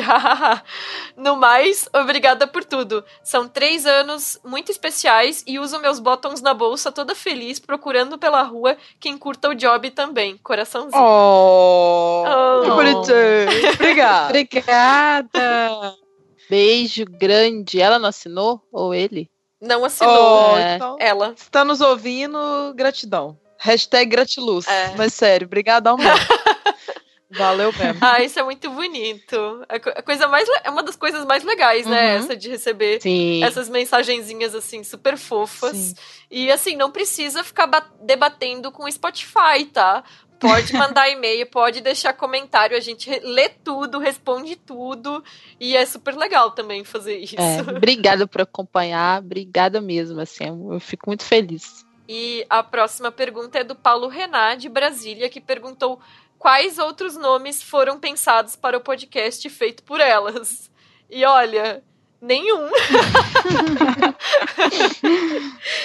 Porque rola esse probleminha, né, de nomenclatura e tal. Quando eu e a Angélica a gente estava conversando sobre como fazer o podcast, a ideia era que fosse um nome que não não marcasse tanto, porque a a- o nosso objetivo era falar de filmes de mulheres a princípio, mas que também o programa fosse feito por mulheres, e aí teve esse duplo sentido, né? Feito por elas, tanto os filmes quanto o podcast. Só que, a princípio, a ideia era que eventualmente a gente pudesse falar de outras coisas se desse vontade, né? Então, hoje a gente tem feito um pouco mais isso, né? Alguns drops que não necessariamente o filme é dirigido por mulher, mas às vezes o roteiro ou, ou a personagem principal, enfim, né? O foco continua sendo as diretoras, mas abrindo essa possibilidade para não ser só as diretoras, né? E assim, eu sou péssima para dar nomes, não tenho criatividade nenhuma. É, vide Estante da Sala, meu blog, né? e aí eu falei para ela, dá, dá o nome aí, porque o meu não, não vai rolar. E aí eu catei aqui, foi no dia 5 de maio que ela sugeriu o nome feito por elas, e aí ficou feito por elas para sempre, assim. É nós. Mas é um bom nome, a galera adora esse nome também, porque tem os, os outros feitos por elas, né? Não sei se a Isa vai querer cortar isso, mas existe, né, tipo, várias pessoas que amam o nome feito por. Tem de tudo quanto é coisa que vocês imaginarem com esse nome. Mas eu acho ótimo, eu acho adequadíssimo, assim, não tinha como ser outro nome, né? Agora tem um documentário É. sobre mulheres no punk, que o nome é feito por Sim, elas. tem mesmo. Tem, tá no Instagram. Tem negócio de unha, tem negócio de tudo. Tem bijuteria. Tudo, tudo. Bem vasto. Mas eu também gosto do nome feito por elas, porque eu gosto dessa ambiguidade, que o podcast é feito por elas e as obras também. Mas se um dia a gente falar de obras que não são feitas por elas, mas o podcast continua sendo feito. Então é isso, mantém o sentido, né? Sim, perfeito. É, pergunta também enviada pela Iliusha Porto. Muito obrigada pelas suas perguntas, Iliusha. Que perguntou como vocês escolhem as pautas do podcast. Então, esse é um processo que às vezes não fica muito claro, porque quem participa da escolha das pautas são as pessoas que apoiam financeiramente o projeto, via padrinho ou via Patreon. Então, são as madrinhas e os padrinhos. A gente tem uma lista, uma planilha, como foi falado antes, né? Em que constam todas as diretoras que podem vir a ter um programa um dia. E aí tem mais ou menos uma ordem que eu vou ler aqui, que seria intercalado. Seria assim: Europa, Oceania, América, Brasil, Europa, África, América, Ásia. A, ide- a ideia seria que as diretoras seguissem mais ou menos essa ordem. E quando é a diretora de, de algum desses lugares, por exemplo, vamos fazer o próximo programa sobre uma diretora do Brasil. Aí é enviado para as madrinhas e padrinhos uma enquete, né, do formulário do Google pro e-mail deles, onde cada um pode votar em quantas diretoras quiserem que estejam listado naquela enquete ou sugerir diretoras que ainda não aparecem na lista para que elas entrem numa votação futura. A diretora que tiver mais votos é a que vai ser escolhida para o próximo programa. E daí, a escolha de quais vão ser os filmes a serem discutidos é um pouco mais subjetiva. Essa parte eu faço. E geralmente envolve, primeiro, ver quais filmes estão disponíveis, né? Porque a gente já fez programas com filmes que não pudessem ser encontrados, e foi o caso do do programa recente da Bárbara Hammer, mas foi uma exceção. No geral, eu acho que não funciona tanto quando ninguém pode ver o filme, por que, que a gente vai comentar sobre ele, né? Então, é meio que primeiro uma pesquisa de quais filmes que estão disponíveis realmente por aí, né? Vocês sabem aonde encontrar os filmes. e aí, dentre esses filmes, pensar assim, quais que foram pontos marcantes na filmografia dessa diretora, e aí pesquisar as, as é, premiações, ou em festivais, ou tipo Oscar, ou quais filmes que tiveram um destaque de bilheteria. Aí vira um misto de entre público e crítica o que, que tem destaque para ir reduzindo essa lista, né? Eventualmente, a gente tem programas que fogem desse padrão de as madrinhas e padrinhos escolherem o tema, que são programas que são especiais. Então, por exemplo, é, no Natal do ano passado, a gente fez sobre a trilogia Bridget Jones, que os filmes se passam no, no Natal e todos os filmes são dirigidos por mulheres. Foi porque nós quisemos fazer, assim, simples assim, né?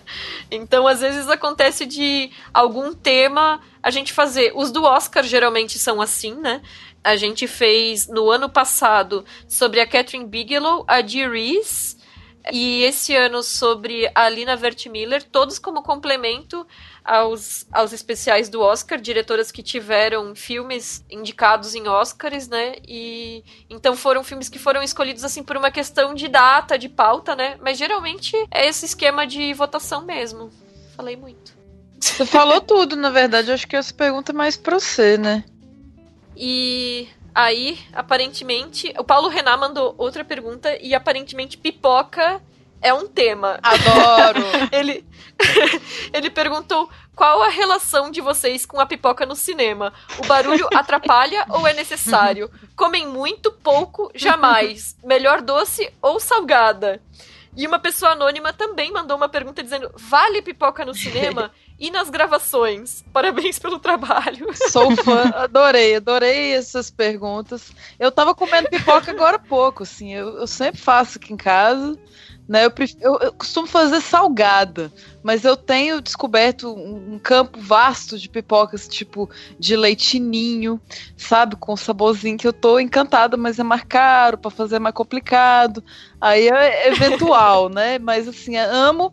Agora, no cinema, eu quase não. Ironicamente, eu quase não vou muito no cinema, porque é muito caro. Então eu vou nas cabines de imprensa, que eu não pago, mas aí não pode levar pipoca.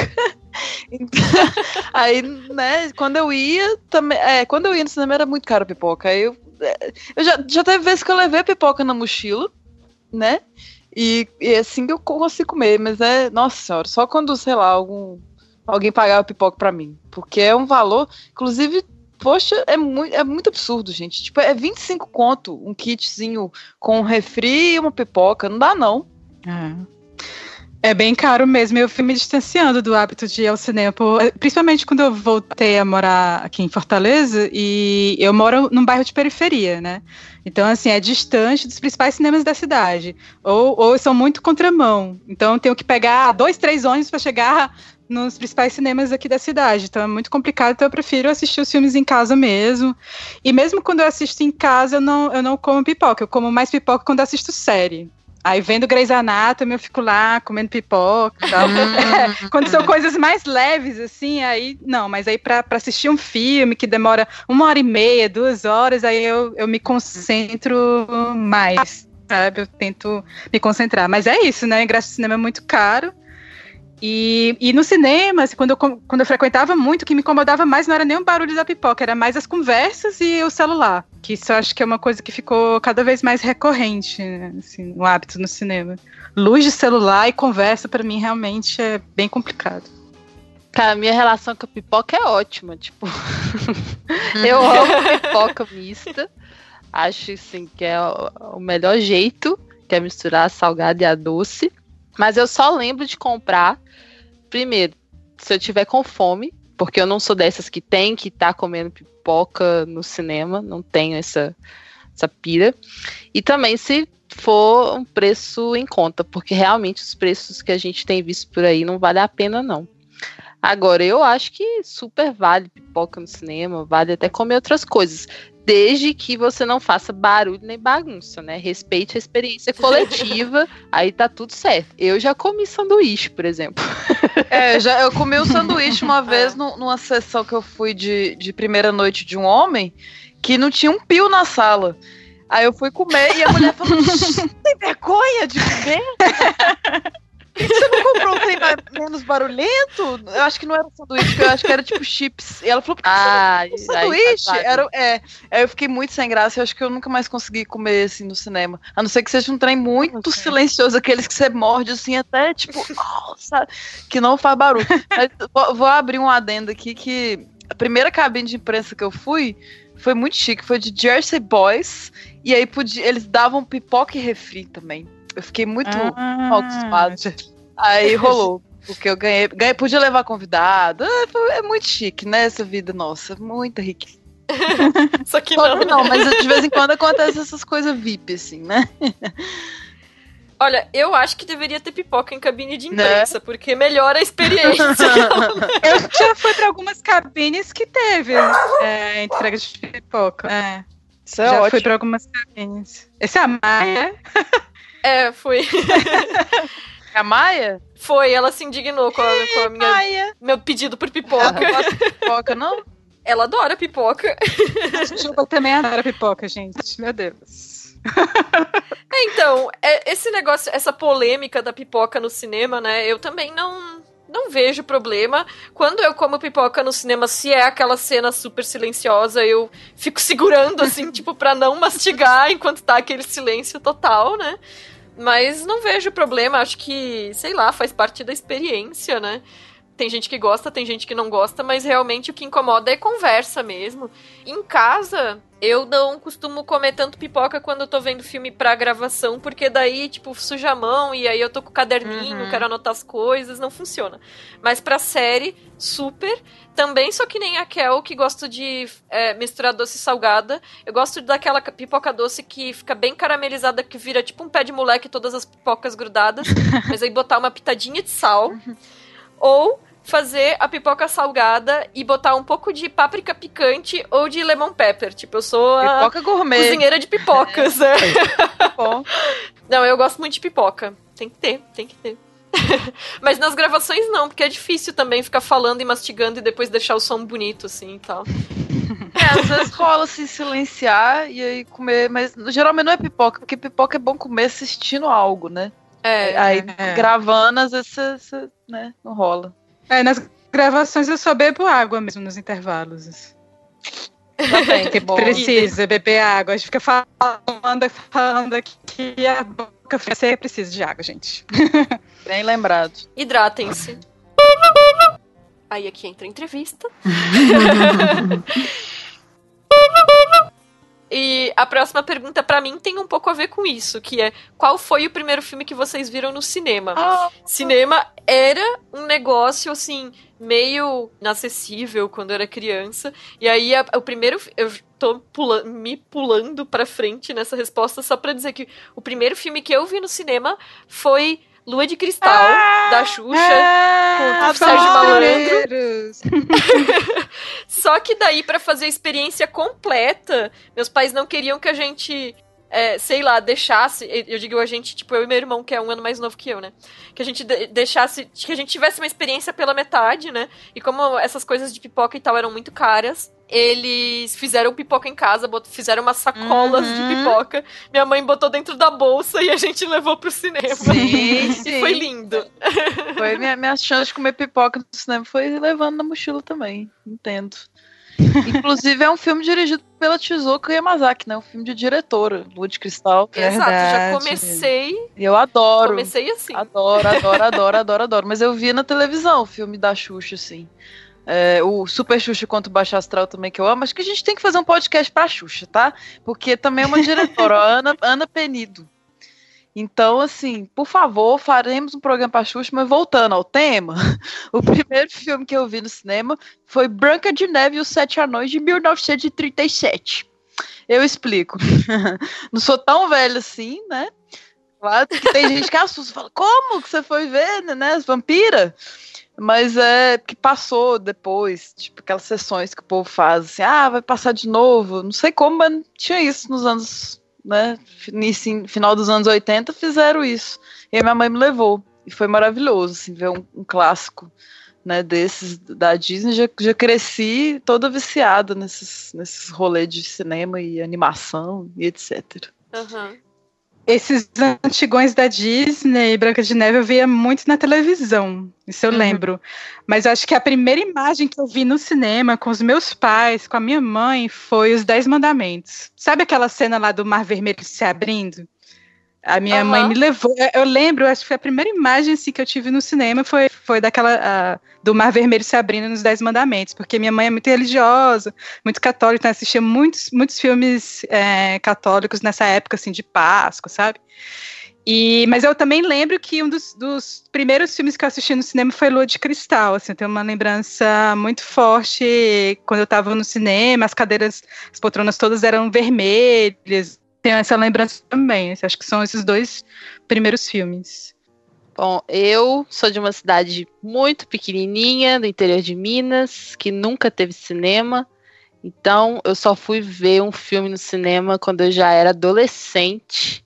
E foi porque um professor de filosofia do ensino médio resolveu fazer uma excursão para sua turma e apresentar o cinema para sua turma. Eu tinha 16 anos, era 2002 e a gente foi ver Homem-Aranha do Sam Raimi com o Tobey Maguire e a Kristen Dunst. Então, assim, foi na cidade vizinha que chama Teoflotone, na minha cidade chama Malacacheta, e lá era um cinema de rua daqueles enormes, de uma tela que eu me lembro como se fosse ontem, assim, que ficou muito marcado para mim, porque eu já gostava de filmes, mas nunca tinha visto no cinema, né? Então eu vi aquele filme enorme. Isso para mim foi sensacional, assim. O som também, eu me lembro do som tomando conta. Foi assim, paixão à primeira vista. Desde então, o bichinho já tinha me picado na TV e nos videocassetes da vida, mas ali pelo cinema foi um amor assim que não dá nem para dizer assim como que, que me afetou.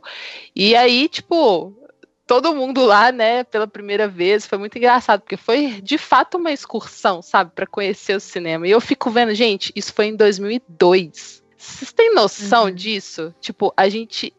A, a, minha cidade é muito interior, muito mesmo. Então, eu fico até assustada às vezes quando eu penso. Mas é isso, foi, foi é um filme que para mim ficou marcado assim, tanto é que eu nem consigo ver outros Homens-Aranhas agora. É, eu entendo total. Muito legal. Eu gosto dessa trilogia, desse filme que você viu, assim. Gosto muito da Kristen Dust e é um filme bacana, assim, de ver no cinema, né? De começar. É. Eu só vi esses filmes em VHS já, mas eu vou fazer um parênteses aqui, fugir totalmente do tema. Mas foi uma história tão louca que eu nunca vou esquecer também. Eu já morava em Floripa, fazia faculdade lá, né? E aí eu tava passando uns dias em Blumenau, ia dormir na casa de uma amiga minha. E aí a gente foi na locadora do bairro dela. E quem estava na locadora do bairro dela? Dedé Santana. Ah, Dedé, adoro. que na época é, tava afastado dos trapalhões, teve aquele problema que o Renato Aragão tinha direito ao uso de nomes e ficou com todo todo o dinheiro que vinha do nome Trapalhões e tal, né? E aí o Dedé tava completamente quebrado, tinha se mudado para Blumenau, pro bairro da minha amiga. E aí a gente foi conversar com ele e aí ele, ele recomendou pra gente pegar, na época já tinha Homem-Aranha 1 e 2, e a gente não tinha visto nenhum dos dois, aí a gente pegou o filme por recomendação dele. Aquelas histórias de pescadora. Ah, aquelas eu posso contar minha história com o Didi também. Aquelas... Conta!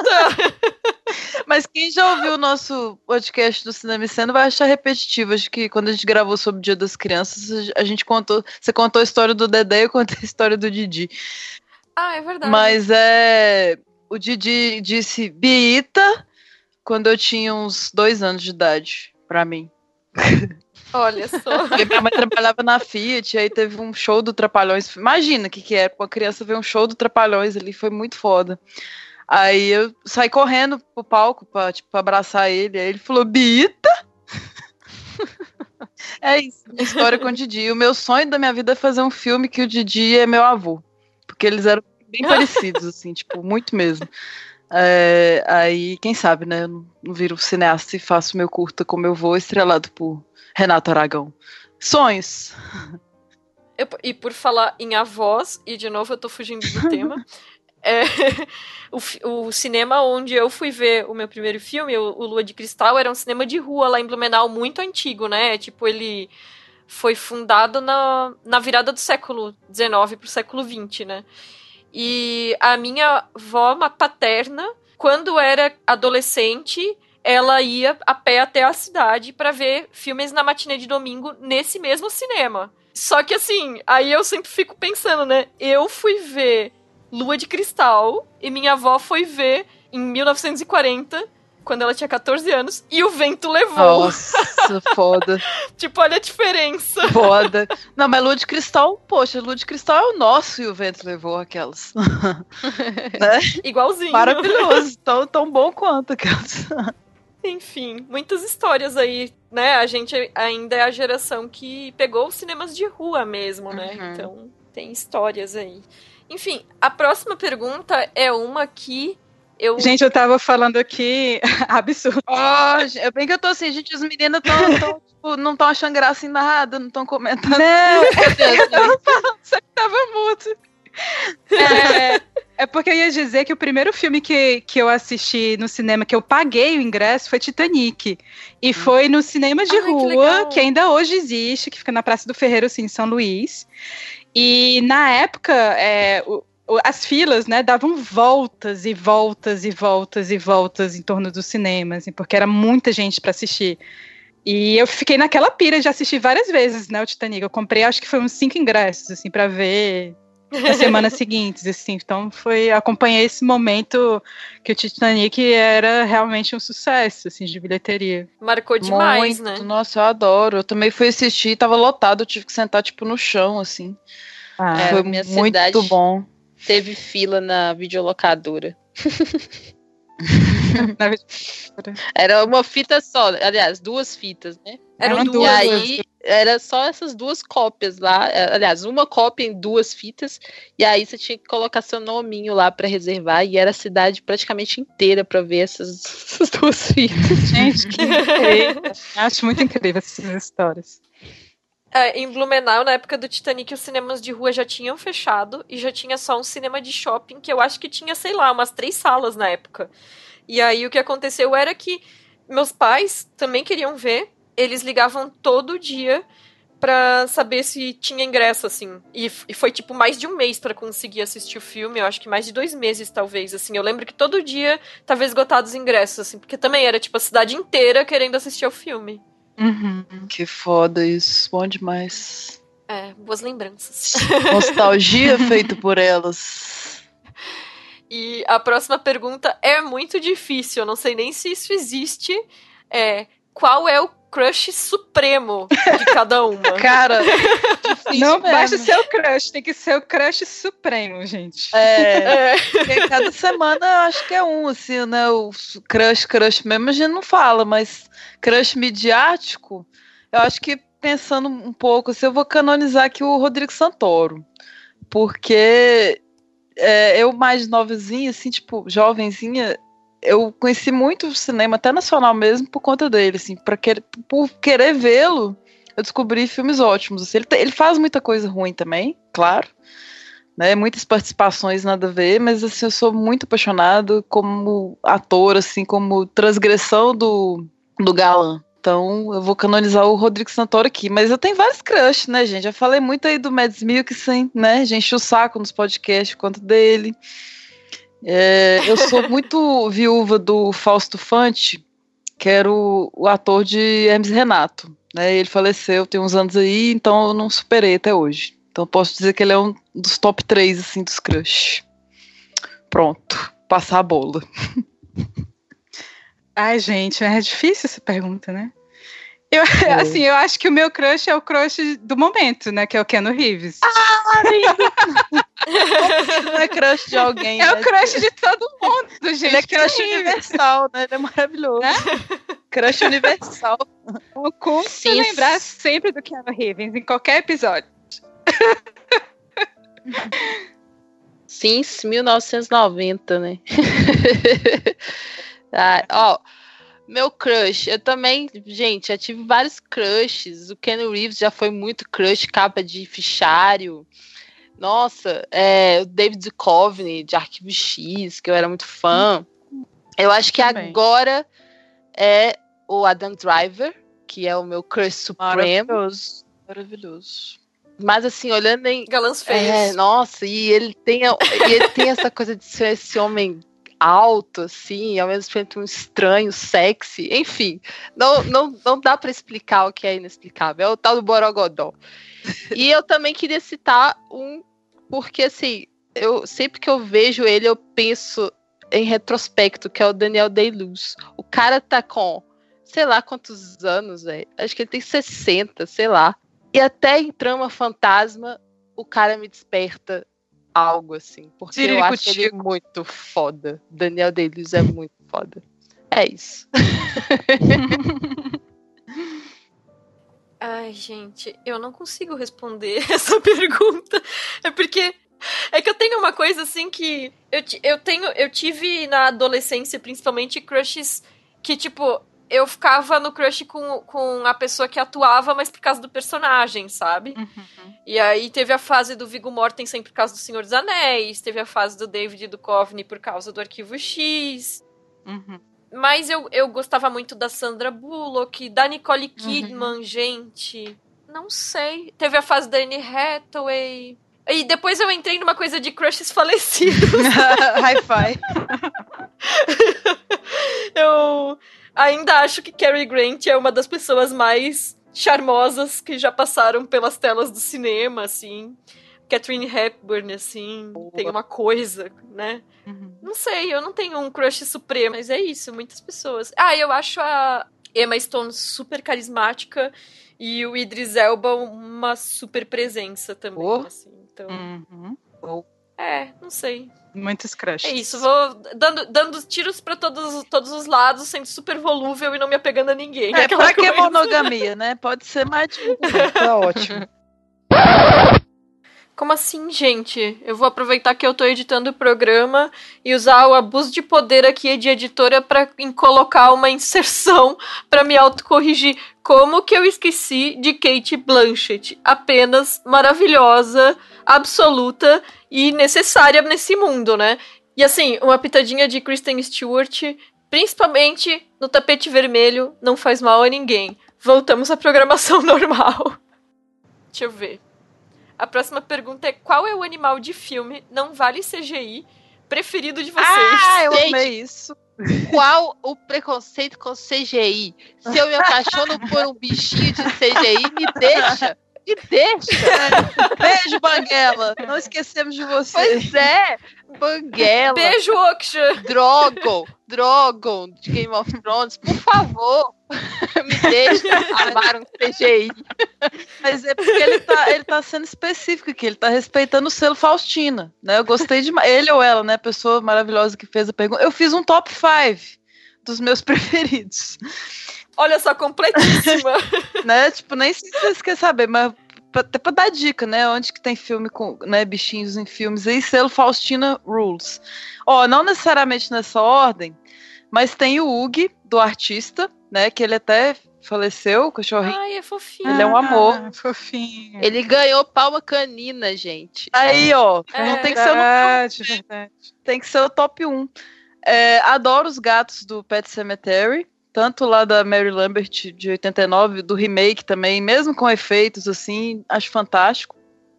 É, tem o cachorro do The Room, né, que é um clássico de 2003 do Tom Wiseau, aquele pior filme, melhor filme do mundo, né? Tem, tem um uma cena acho que só que esse cachorro aparece, mas é tão icônico, né, que, que ele fala Hi Dog, é um dos meus preferidos também. Tem a, a gata preta Pandora, daquele filme da Mia Hansen-Love, O Que Está Por Vir, né, com a Isabelle Rupert. Eu adoro aquela gata, assim, acho que ela compõe várias cenas, assim, ela é muito importante mesmo pra trama. E o cachorro do Máscara, né? O Milo the Dog, que é a cara da Ah. Jujuba, cachorra da Camila. É verdade, é. É, É. é a cara. são do preferidos. máscara, com certeza. É lindo. É, eu gosto muito da Lucy, do Angie Lucy, da Kelly Reichardt. Acho que ah, é uma. É, até porque ela participou de vários filmes da Kelly, então, Uhum. assim, acho que é uma presença muito marcante, assim, muito fofa. Sou eu? É. Bom, É. Mas eu, aquela, aquela tá revoltada porque ela queria CGI. É, porque eu me apaixono pelos bichinhos de CGI. Bússola de Ouro, pra mim, então, foi um filme importantíssimo. Eu amo todos aqueles bichos lá. Os Demons. Não sei se vocês viram Bússola de Ouro. E, bom, mas eu sou uma pessoa que ama filmes com bichos sempre, mesmo que seja CGI ou não. E tem um filme que eu gosto que chama Deus Branco. É um filme europeu. É uma coprodução de três países europeus, não me lembro agora acho que Hungria, Suécia, não me lembro exatamente. Mas o cachorro, o nome dele é o Reagan. Fica a dica porque é um filme que fala sobre a questão dos animais, assim, e é bem interessante, assim, é bem fora da curva mesmo. Mas é um tanto pesado. E eu também tinha falado aqui, eu tinha eleito o Woody, do, do artista, porque ele era muito, mas muito fofinho. Eu fiquei vendo fotos dele lá em Cannes, quando ele ganhou a, a palma canina, gente. É aquele cachorrinho que é artista mesmo, assim. E um que, tipo, não é de filme, mas é de filme, que é o Gary Fisher. É o cachorrinho da Carrie Fisher. Se vocês não conhecem ele, Verdade. por favor, sigam ele no Instagram, porque é a coisa mais fofa do mundo. E eu queria ver ele em filme, em série, enfim. É isso. Ele é um dog, não é? Ele Acho é. que é, um, é muito ele é um fofinho bulldogzinho, é. Cada foto. Eu tava mutada. É, eu já ia perguntar. É, é, Eu não tenho um bicho preferido. eu fiquei pensando mais naqueles filmes que a gente via quando era criança, né? Porque quando era criança tinha sempre as aventuras de Chatran, os gatinhos, e aí tinha Flipper, Beethoven, e Lassie, essas coisas todas, né? Beethoven chato pra caralho. Eu gostava, não tinha critério. Eu gostava. Só fazia bagunça aquele cachorro. e aí eu fiquei pensando nisso, assim, tipo, como tinha filmes com bichinhos, né? E eu acho que o que mais me marcou foi o Baby. Eu vou considerar que ele não é de CGI, porque eram vários porquinhos, só a boca que movia com computação, né? Do Baby, um porquinho atrapalhado, né? Porque foi um filme que me marcou demais, assim, eu revi 500 mil vezes. E nunca vou esquecer do Pato Ferdinando gritando Natal é carnificina. É muito bom. E eu também lembrei de um que fez muitas crianças chorarem. E é de um dos meus filmes preferidos de quando eu era criança, que é o Artax, o cavalo do História Sem Fim. Que afundou no pântano da tristeza lá. E Nossa, essa cena é pesada. Ah. Muito triste. Essa cena é muito pra fazer as criancinhas chorarem, assim. É. Te lembrei tudo agora.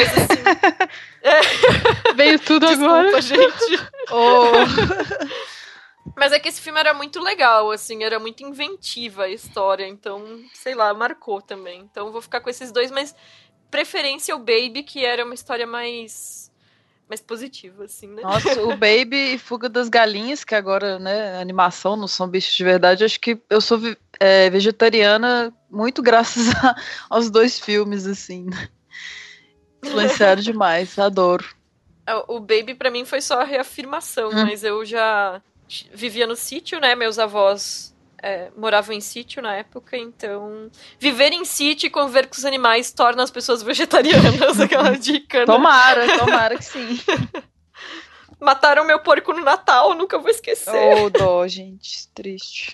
Enfim, deixa... essa é história pra outro podcast ou não, né? Não, põe nele mesmo, que é a nossa chance aqui de ser pessoal e pessoal nos conhecer.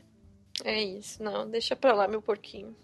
Está no céu dos porcos. Tadinho. Foi comido no Oh, Natal. meu Deus.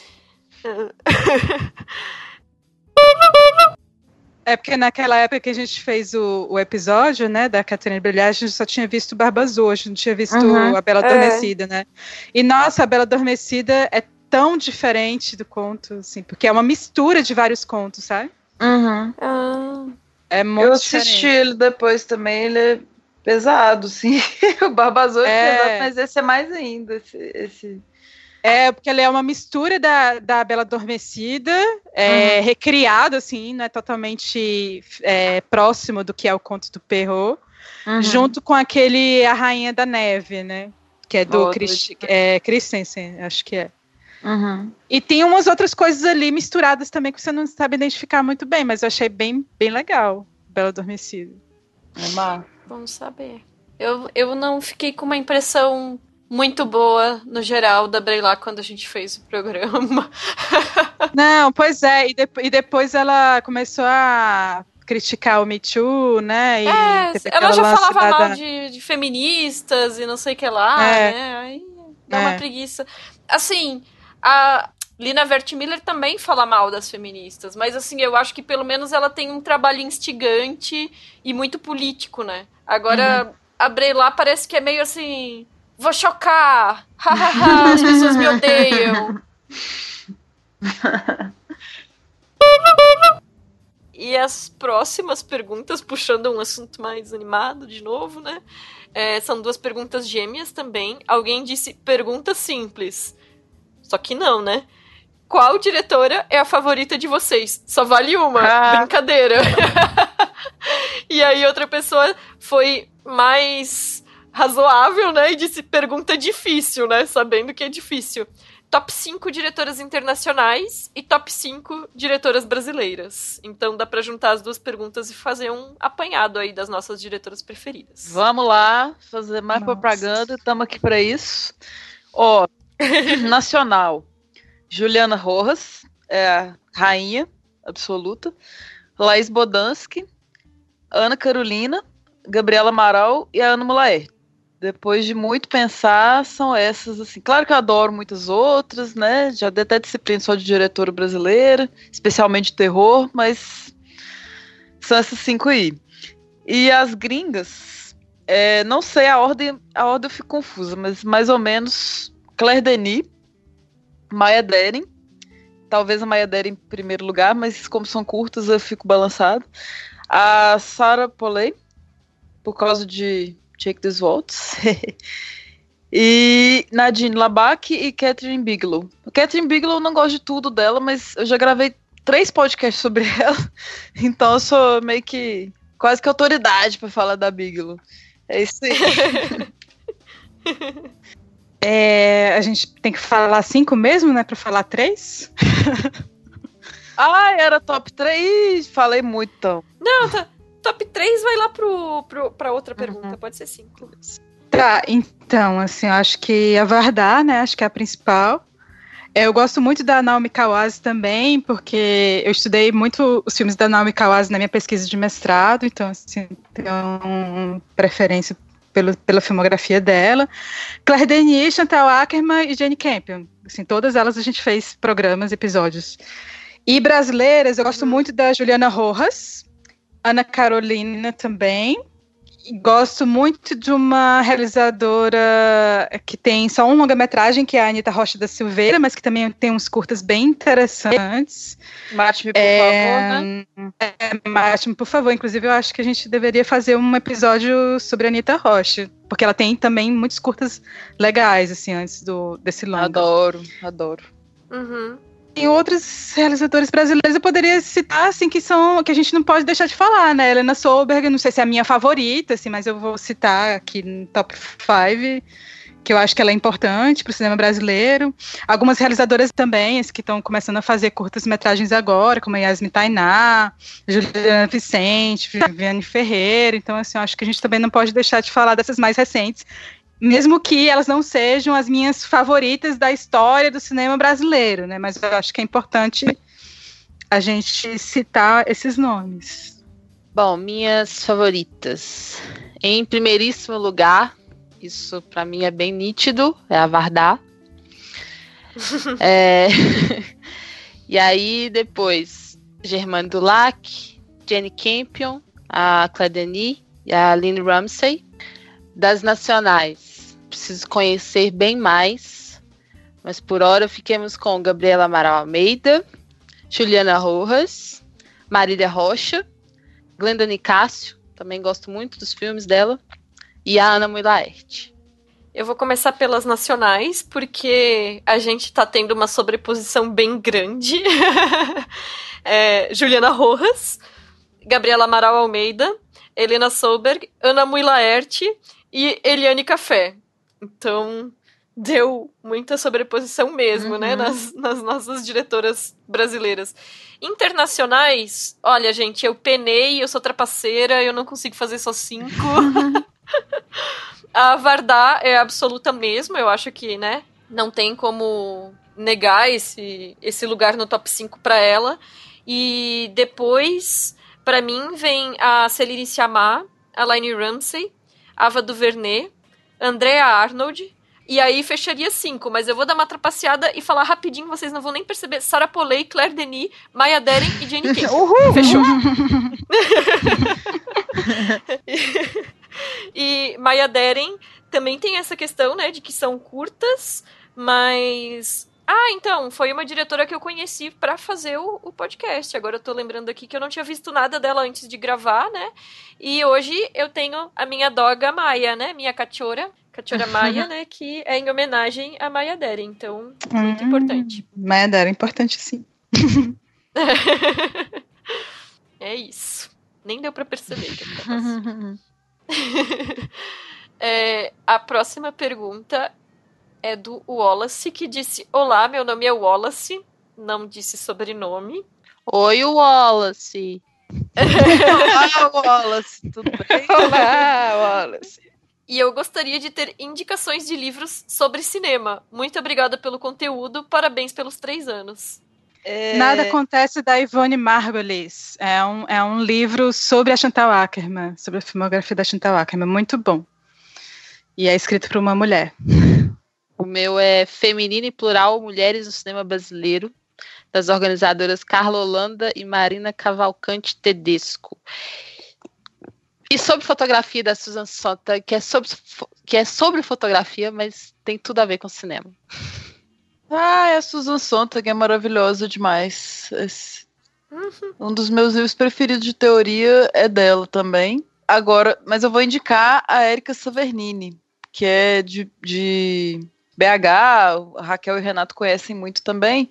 Maravilhosa. E é muito maravilhosa. E tem um, um livro dela sobre aquela trilogia do Liberdade Azul, tananã, o diretor que tem um nome muito trilogia difícil de falar. das cores. É, mas fica. É, mas fica a dica da Erika Severnini num todo, assim, como autora que escreve sobre cinema e é muito maravilhosa. Eu tenho que lembrar o nome. Gente, eu esqueci o nome do livro da Susan Sontag, mas eu preciso falar agora. É muito bom. Engraçado, eu também tinha colocado a Sontag na minha listinha, só que era o Diante da Dor dos Outros. Não sei se era esse que tu ia falar. Não, esse é bom também. Eu adoro ela, mas por que que eu tô tendo uns, uns lapsos de memória muito esquisito. Eu tenho que achar aqui. Peraí, rapidão. É... Assim como o de fotografia, ele é mais voltado para imagem de fotografia, mas super serve para pensar imagem é. também, né? Em geral, né? Sim, essa relação que a gente tem com as imagens é essencial, assim. E, e os outros que eu ia dizer, eu ia dizer a arte do, cinema, uma introdução da Christine Thompson e do David Bordwell, e o Imagem, Violência, Etnografia de um Cinema Provocador, da Rose Rikiji. Gente, é um, é um, livro que ela fala sobre o Godard, ela fala do Bergman, ela fala de um monte de coisa linda, de pornografia. E eu não tô lembrando o nome do livro, eu já li ele tipo três vezes e eu não lembro o nome do livro. E eu não acho na Wikipedia também, socorro. Vou ter que ir lá na minha estante pegar. Como é que pode isso? Ah, peraí. A vontade radical. Ah! Beleza. Gente, Susan Sontag tem a vontade radical que ela fala sobre o Godard, sobre o Bergman, sobre pornografia, sobre várias outras cositas mais. E é um dos melhores livros teóricos e de tudo, assim, que vocês podem ler. Ele é de 69. Fica a dica aí. Não só de cinema, né? Mas ela fala muito de cinema também. Então, por favor, Sontag, diva. E deixa eu ver. O próximo, a próxima pergunta também pediu indicações, mais ou menos, mas perguntou qual o top 10 ou 15 de filmes, séries, livros e quadrinhos de cada uma de vocês. Possível, né? como, como é muita coisa, né? Top 10 de cada uma e top 15 a gente vai fazer 60 indicações de cada uma das quatro categorias. Nossa. Então a gente vai reduzir para top 3 e vamos lá. Essas, vocês já prepararam? Pode começar, que eu ainda tô pensando. Caraca, eu não. Não, eu pensei só em uma, na verdade. quadrinhos, quadrinhos eu até pensei mais. Porque tem umas que eu gosto mesmo. Agora, tipo, o resto eu vejo tanto e é, é tão amplo que pra indicar assim. Tá... Ah, tá bom, vamos lá. Deixa eu ver. Filmes. Tem que ser. Peraí. Oh, meu Deus. Tipo assim, filme, qualquer um guardar.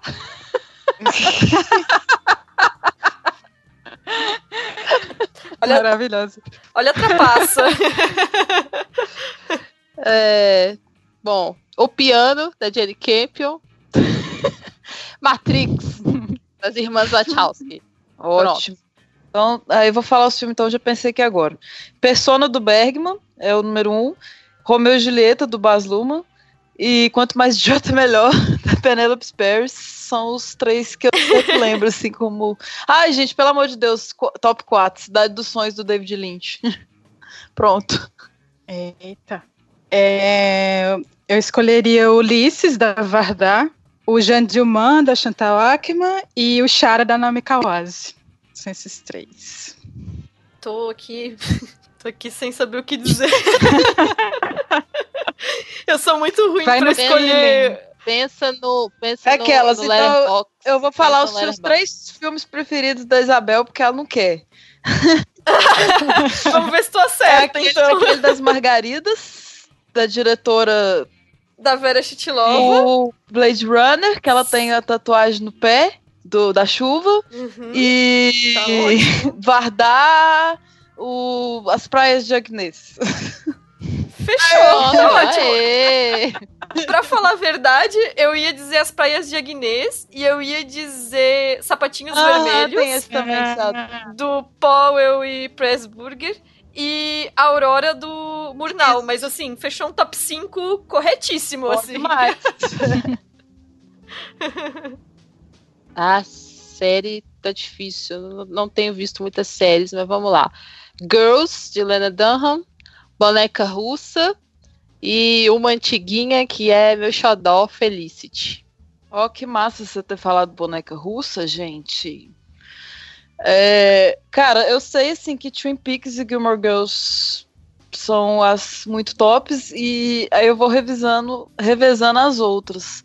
Mas qual, hein, que é a terceira? Não sei, tem tantas que eu amo. Mas eu vou falar Weeds, porque o Weeds é de uma criadora mulher e é uma das minhas séries preferidas. Eu tô com muita saudade, tô querendo rever o Weeds. Tem na Netflix agora.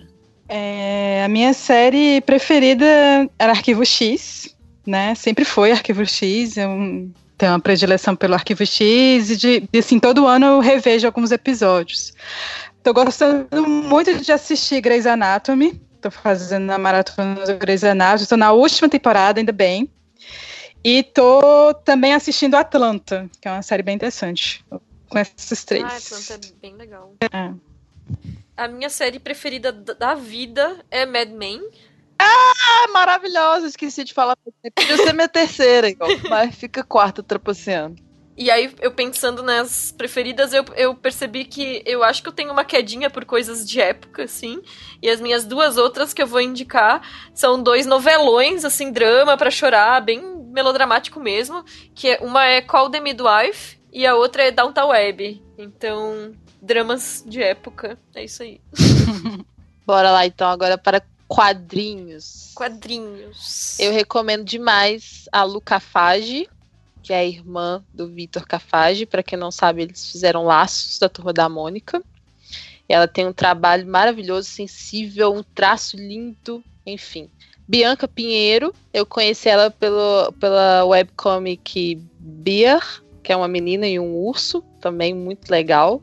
E ela acabou sendo convidada para fazer o quadrinho da, da Mônica, Força. Também recomendo Samantha Flor e Rebeca Prado. A Rebeca fez Navio da Dragão, que é divertidíssimo. Assim. Tem uma personagem menina viking que é incrível. Ah, ela é fofinha demais, é uma ruivinha, né? Aham. Ouro. Não, muitos nomes, muito bom. Bom, a Marjane Satap, né? Temos até um programa dela como diretora, né? Que fez o Persephone, lindo, lindo, lindo. Eu adorei uma. que não são bem quadrinhos, assim, ela faz umas artes. Acho que nem graphic novel, eu achei o estilo dela muito maravilhoso, que ela faz umas aquarelas, que é o livro Magra de Ruim, da Cirlane. Ela tá no Instagram e eu recentemente me apaixonei muito, assim, achei. Me deu assim, vontade de voltar a desenhar. Até voltei mesmo, depois de entrar em contato com o trabalho dela. E adoro a Magali, tipo assim, coleciono o gibi desde criança, assim, sou muito fã mesmo. Se eu tiver uma filha, vai chamar Magali. E eu gosto muito do. Apesar de hoje em dia ver alguns machismos, assim, algumas coisas, eu gosto muito da personagem Aline do Adão. Então eu tenho uma coleção, assim, de, de. que eu acho a ilustração dele muito boa, assim. que mais? É, tá bom de gibi por enquanto. A Raquel já falou uma galera aí de. Ah, Camila Torrano também é uma ilustradora que eu sou muito apaixonada. Assim, ela tem. Eu não conheço tantos gibis dela, mas conheci pessoalmente tudo e ela é fantástica. Tem um, um, trabalho mais bizarro, assim, umas coisas de terror. Adoro. Eu vou passar essa categoria, porque eu realmente não conheço nada de quadrinhos. Eu lia quando era pequena, Turma da Mônica, mas eu perdi esse vácuo, é, assim, esse perdi esse vínculo e acaba sendo um buraco aí na minha vida.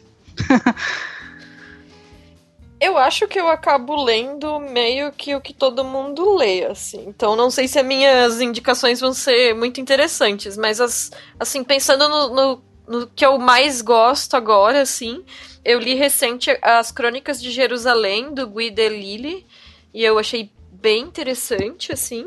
É, eu gosto muito do Nova York, A Vida na Grande Cidade, do Will Eisner que tem muito a ver assim com questões de pessoas e urbanismo e cidades e é um retrato em forma de desenho, é lindo.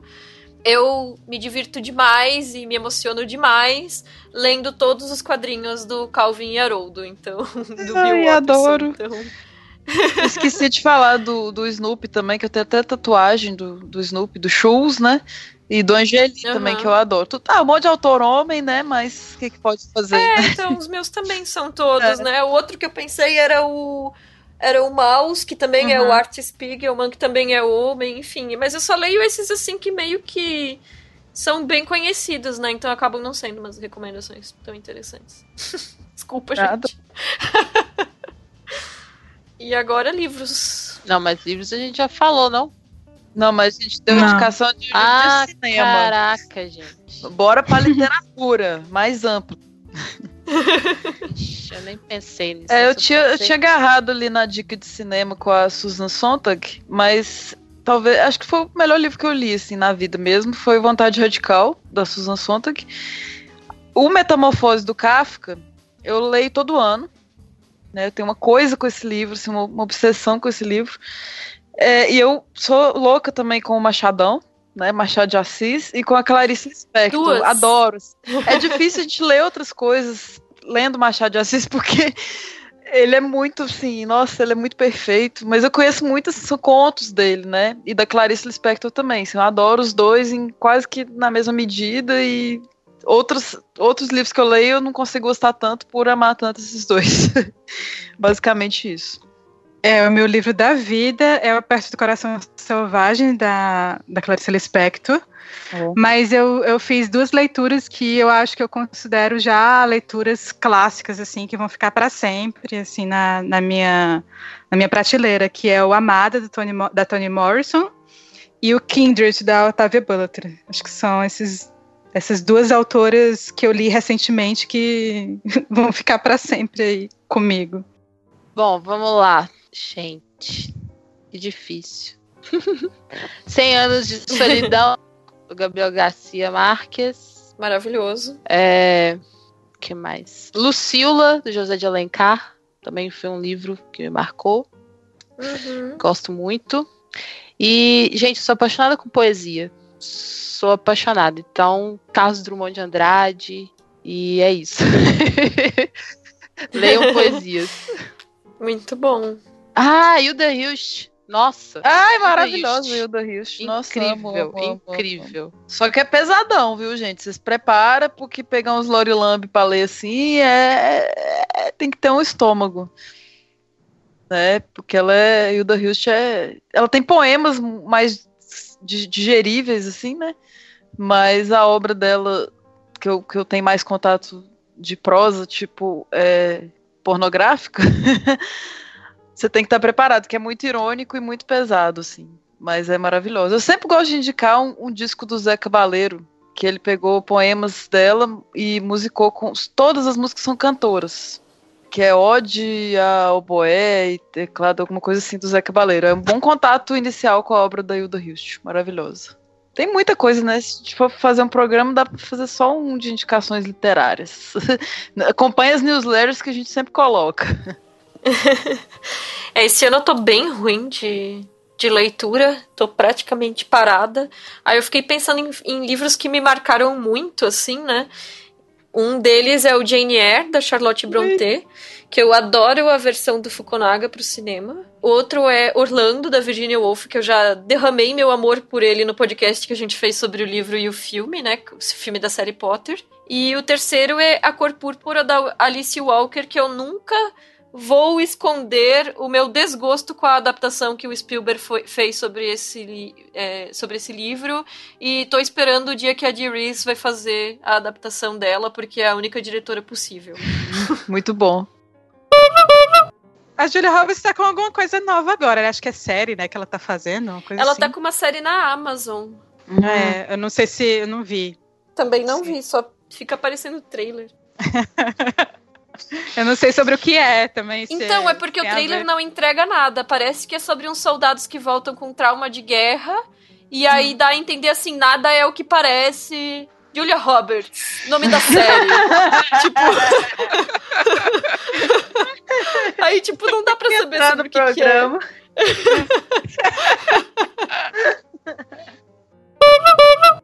Deixa eu ver aqui. Próxima pergunta. Já estamos com duas horas e meia de gravação, gente. Nossa senhora! Fui olhar aqui, Três horas. gente. Três horas. Errou. Sim. Esse programa vai ter. Não, aqui, ó, no meu, no meu Audacity, que deu aquela paradinha e começou só na gravação mesmo, tem é, duas horas meu e quatro. tá 2 horas e Tá. 5 agora. Mas assim, esse programa vai ter três horas. Gente, o povo quer saber de nós, ué. Então aguenta. Três horas, três anos, né? Então. Vamos lá. A próxima pergunta quem enviou foi a Iliusha Porto. E ela disse: Sabemos que Feito por Elas é uma grande junção de tempo e esforços de todas vocês para tornar o podcast possível. Obrigada. Mas pergunto: qual, na opinião de vocês, foi assim o momento decisivo, ela destacou, em que vocês sentiram que o Feito por Elas estava valendo a pena todo o esforço? Bom, eu disse no início, né? Quando eu entrevistei a Marina Persson. então, continua sendo assim. Na verdade, sempre, sempre valeu, assim, sempre foi, foi massa, mas eu sou muito metida com isso, velho. Tipo, porra, eu entrevistei a Marina Persson, sabe? Às vezes eu tô desanimando da vida, e aí eu lembro disso e me dá forças pra continuar seguindo. É, eu acho que começou a, a valer a pena quando a gente começou a receber os primeiros retornos dos ouvintes, né? Eu acho que quando a gente tem. Porque é muito difícil, assim, pelo, pelo menos para mim, assim, que tenho formação em jornalismo e trabalhei a vida toda praticamente em jornal impresso, escrevendo, é muito difícil começar a fazer um podcast em que você só tem a voz. Né? Então, assim, a voz ela é diferente da escrita. Eu estava até escutando um podcast que eu estou gostando muito de escutar agora, que é o Bobagens Imperdíveis, da escritora Aline que não sei se vocês já escutaram. É um podcast super novo. E, e o primeiro episódio ela fala sobre justamente isso, que a gente está vivendo a era do áudio, é, em que os áudios, principalmente agora nesses momentos que está se vazando, sei lá, áudios de escândalos políticos, essas coisas assim. Então, assim, a gente está vendo uma, um momento de supervalorização do áudio, né? Mas, ao mesmo tempo, a gente tem uma dificuldade da gente se escutar, né? E você falar uhum. é, é uma dificuldade imensa, pra, pelo menos para mim, assim, porque falar implica silêncio, erros, você se repetir. Então, assim, eu tenho um dificuldade assim de falar no podcast, mas eu acho que eu agora eu tô muito mais tranquila com isso, porque eu sei que isso revela a personalidade de cada um, né? De, de cada uma que participa. Então, é, o que eu acho que é mais prazeroso no Feito por Elas é justamente ter esse retorno dos ouvintes, porque o podcast ele acaba sendo um pretexto para a gente conversar, né? Para a gente trocar uhum. ideias. Né? E quando os ouvintes começam a, a, também conversar com a gente, é quando a gente pensa que o podcast já começou a fazer algum efeito, sabe, nas pessoas. Porque quando não tem, aí a gente fica se perguntando quem é que está escutando, quem é que não está, se a gente está fazendo o trabalho uhum. direito. Mas enfim, é sempre um dilema. É momento decisivo. Eu fiquei pensando muito sobre isso, porque na verdade são, sei lá, vários fatores que vão indicando que você está fazendo algo legal, assim. Tem o retorno, que é sempre bom. Uma mensagenzinha dizendo obrigada por isso já é algo assim enorme, sabe? Já tem um significado imenso. Então, como eu falei lá no início, assim, é um projeto que eu sempre acreditei, até antes de eu entrar nele. Então, independente de menções, de métrica, de comentário, é algo que eu sempre quis colocar o meu esforço nele, assim. Bom, talvez nos momentos que eu me lembre que sejam, assim, bem significativos é quando a Isa contou pra gente que estava tendo pesquisa, estava tendo trabalho acadêmico uhum. sobre o feito por uhum. elas. Então daí você vê a importância da coisa, assim, sabe, para além daquilo que você já enxerga, mas como um objeto até de pesquisa, de estudo, de, de que, que foi, é o interesse de alguém estudar isso. Então foi muito legal. E lá no, no festival também, no Olhar de Cinema, é, algumas pessoas que chegavam perto da gente, né, Isa? E que aí comentavam uhum. é, que já conhecia a gente por causa do, dos podcasts e tudo mais. Isso dá um calorzinho no peito, assim, de um reconhecimento de trabalho mesmo. Então, é só amor, gente. É, é um esforço, sim, é tempo, é né, dedicação, mas assim, todo, todo, tudo que a gente tem em retorno alimenta isso de forma muito bonita. É. Então, essa coisa de o momento decisivo, esse que nem tu falou, assim, va que valia a pena o esforço, para mim sempre valeu a pena, né? Porque senão a gente nem dá início a um projeto uhum. se, se, não se ele não vale a pena, né? Assim, mas tem sempre essa questão de balancear o trabalho que ele dá, e, e dá bastante trabalho produzir um podcast, né? Com esse retorno que, nesse caso, é um retorno afetivo, né? Então, para mim, isso se divide em duas coisas mesmo, que é isso que vocês falaram do retorno do público. Então, assim, cada e-mail, cada mensagenzinha, cada resposta no Twitter, para mim, tem um significado muito grande, assim, que é muito isso de é, entrar em diálogo com as pessoas que estão ouvindo ou consumindo o que a gente está fazendo e ao mesmo tempo assim sentir que aquilo tá chegando em alguém, né? Porque é aquilo, né? A gente joga o podcast pra internet, né? Aonde ele tá chegando, né? Se ninguém fala nada, a gente não sabe, né?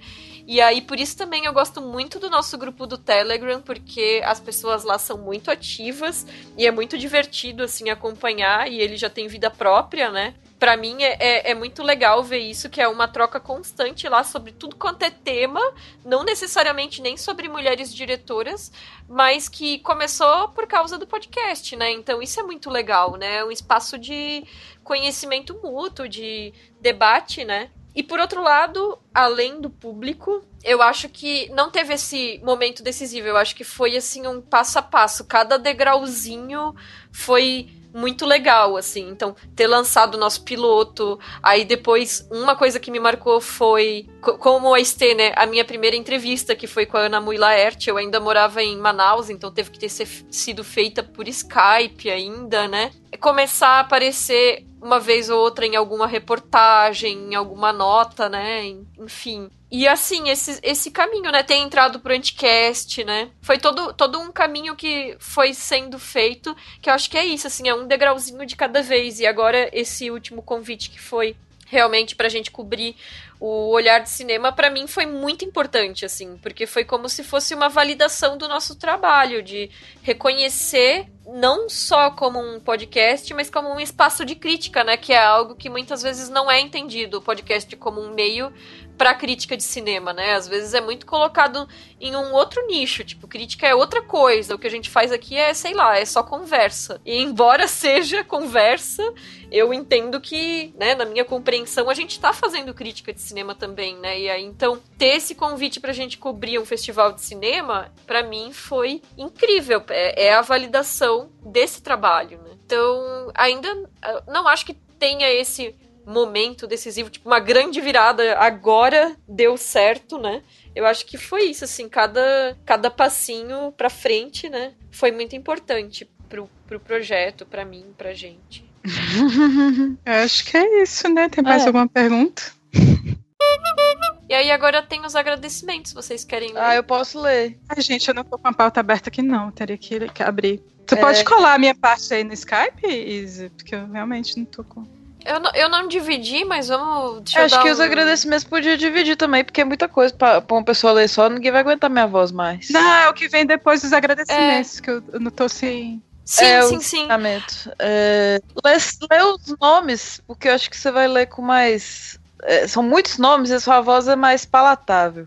A sua Quem? voz é, é, melhor de ouvido que a minha. Minha voz é muito. Nem, nem a pau. É muito ogra. Então eu acho que pra ler nome. Não.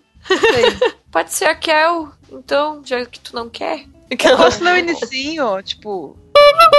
Então, pessoal, a gente gostaria de agradecer a todo mundo que nos ouve, em especial a todas as pessoas que são nossas madrinhas e padrinhos tão queridos e que acreditam no nosso projeto.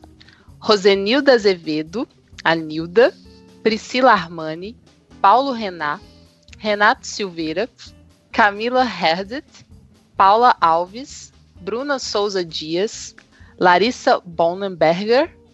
Nomes difíceis, hein? Se eu estiver errando, vocês me desculpem. É, é a, Lari, a Laribô no, no, no, Instagram. Laribô é. no Instagram, beijo.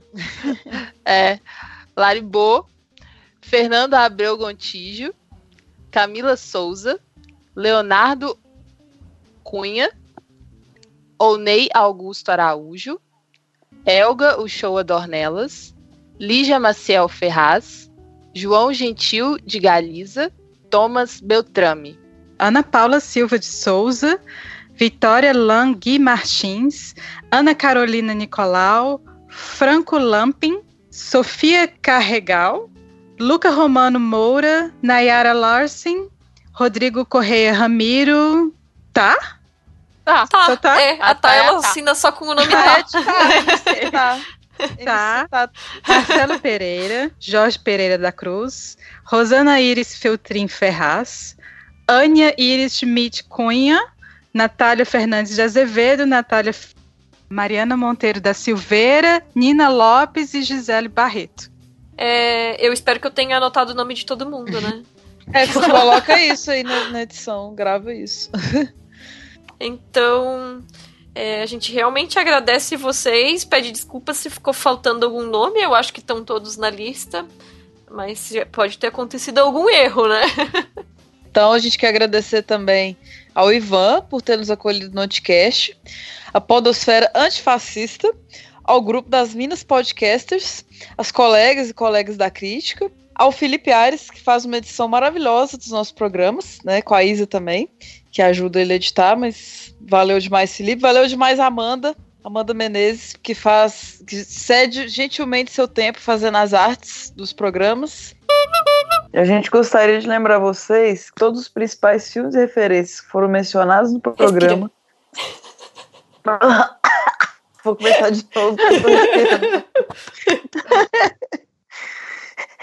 Pera. E a gente gostaria de lembrar vocês que todos os principais filmes e referências que foram mencionados no programa estarão linkados no post. Para dar o seu feedback sobre o programa, deixe seu comentário. Tô lendo igual uma, mocinha de comissária de bordo. Desculpa. A naturalidade é, É um muito negócio. difícil ler isso aqui. Eu tento ler, tipo, bagunçando, mas aí eu leio zoado. Ai, Não tem como. Você quer que comece de novo? Ah. Eu não vou ser séria. Como tá, vai, pode ir. Então tá, vamos tentar falar naturalmente, sem ler. Não vai dar bom também, mas. Muta aí as risadas que eu dou conta. Pessoal, a gente gostaria de lembrar vocês que todos os principais filmes e referências que foram mencionados no programa estão linkados no post. Para dar seu feedback, você pode deixar seu comentário no nosso SoundCloud ou no e-mail contato arroba feitoporelas.com.br ou no nosso site novo, feitoporelas.com.br. Lembrando que agora temos no site uma lista com os nossos próximos programas e filmes a ser debatidos para quem quiser assistir com antecedência. É só acessar a aba calendário. Você também nos encontra no Twitter, Instagram, Facebook e no Letterboxd feito por ela. Se puder, avalie a gente lá no iTunes, porque isso ajuda o podcast a ganhar mais visibilidade. Lembrando que além do site e do feed, os programas também estão disponíveis no Spotify, no Deezer e no YouTube. E outro jeito de ajudar a gente a crescer é por meio do padrinho ou do Patreon. A gente realmente, depois de chegar ao nosso terceiro aniversário, gostaria de um dia que esse podcast pudesse ser um pouco mais independente financeiramente. Então, quem quiser colaborar com o nosso trabalho nesse aspecto, é, acessa o padrim.com.br ou patreon.com.br feito por elas. Quem sabe um dia nós sejamos plenamente remuneradas via feito por elas, né?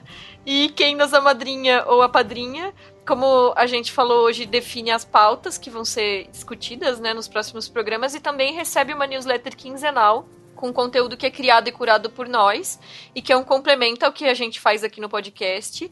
Também tem o nosso grupo do Telegram, que a gente já mencionou, então vai ter o link aqui no post. Acesse pelo link que fica no post, que vai ser deixado. E é isso. Vocês querem falar mais alguma coisa de aniversário? Feliz aniversário! Parabéns pra você. você. Nossa, essa música tem que pagar, tem que pagar negócio de direitos pra ela, não pode. Ah, não pode. Não pode, cantar. pode cantar parabéns pra você, porque não temos Oh, o dinheiro do gente. padrinho suficiente pra pagar os direitos autorais. Oh, gente. Parabéns para todos nós. Parabéns, gente. É uma honra estar aqui com vocês. Uma honra e uma felicidade. Amo feito por elas. E vida longa a esse projeto lindo. Aê! Falou tudo. Muito obrigada. Muito obrigada, né, para quem tá ouvindo e muito obrigada para vocês, equipe, porque sem equipe esse podcast não existiria, né? É o nosso trabalho que tá sendo exposto aqui e eu tô muito feliz com esse terceiro aniversário, então obrigada por tudo, gente. Isso é celebração. Vamos agora beber. Ah, bora beber. É, vamos fingir que não é segunda-feira e amanhã tem, né? Mas bora beber.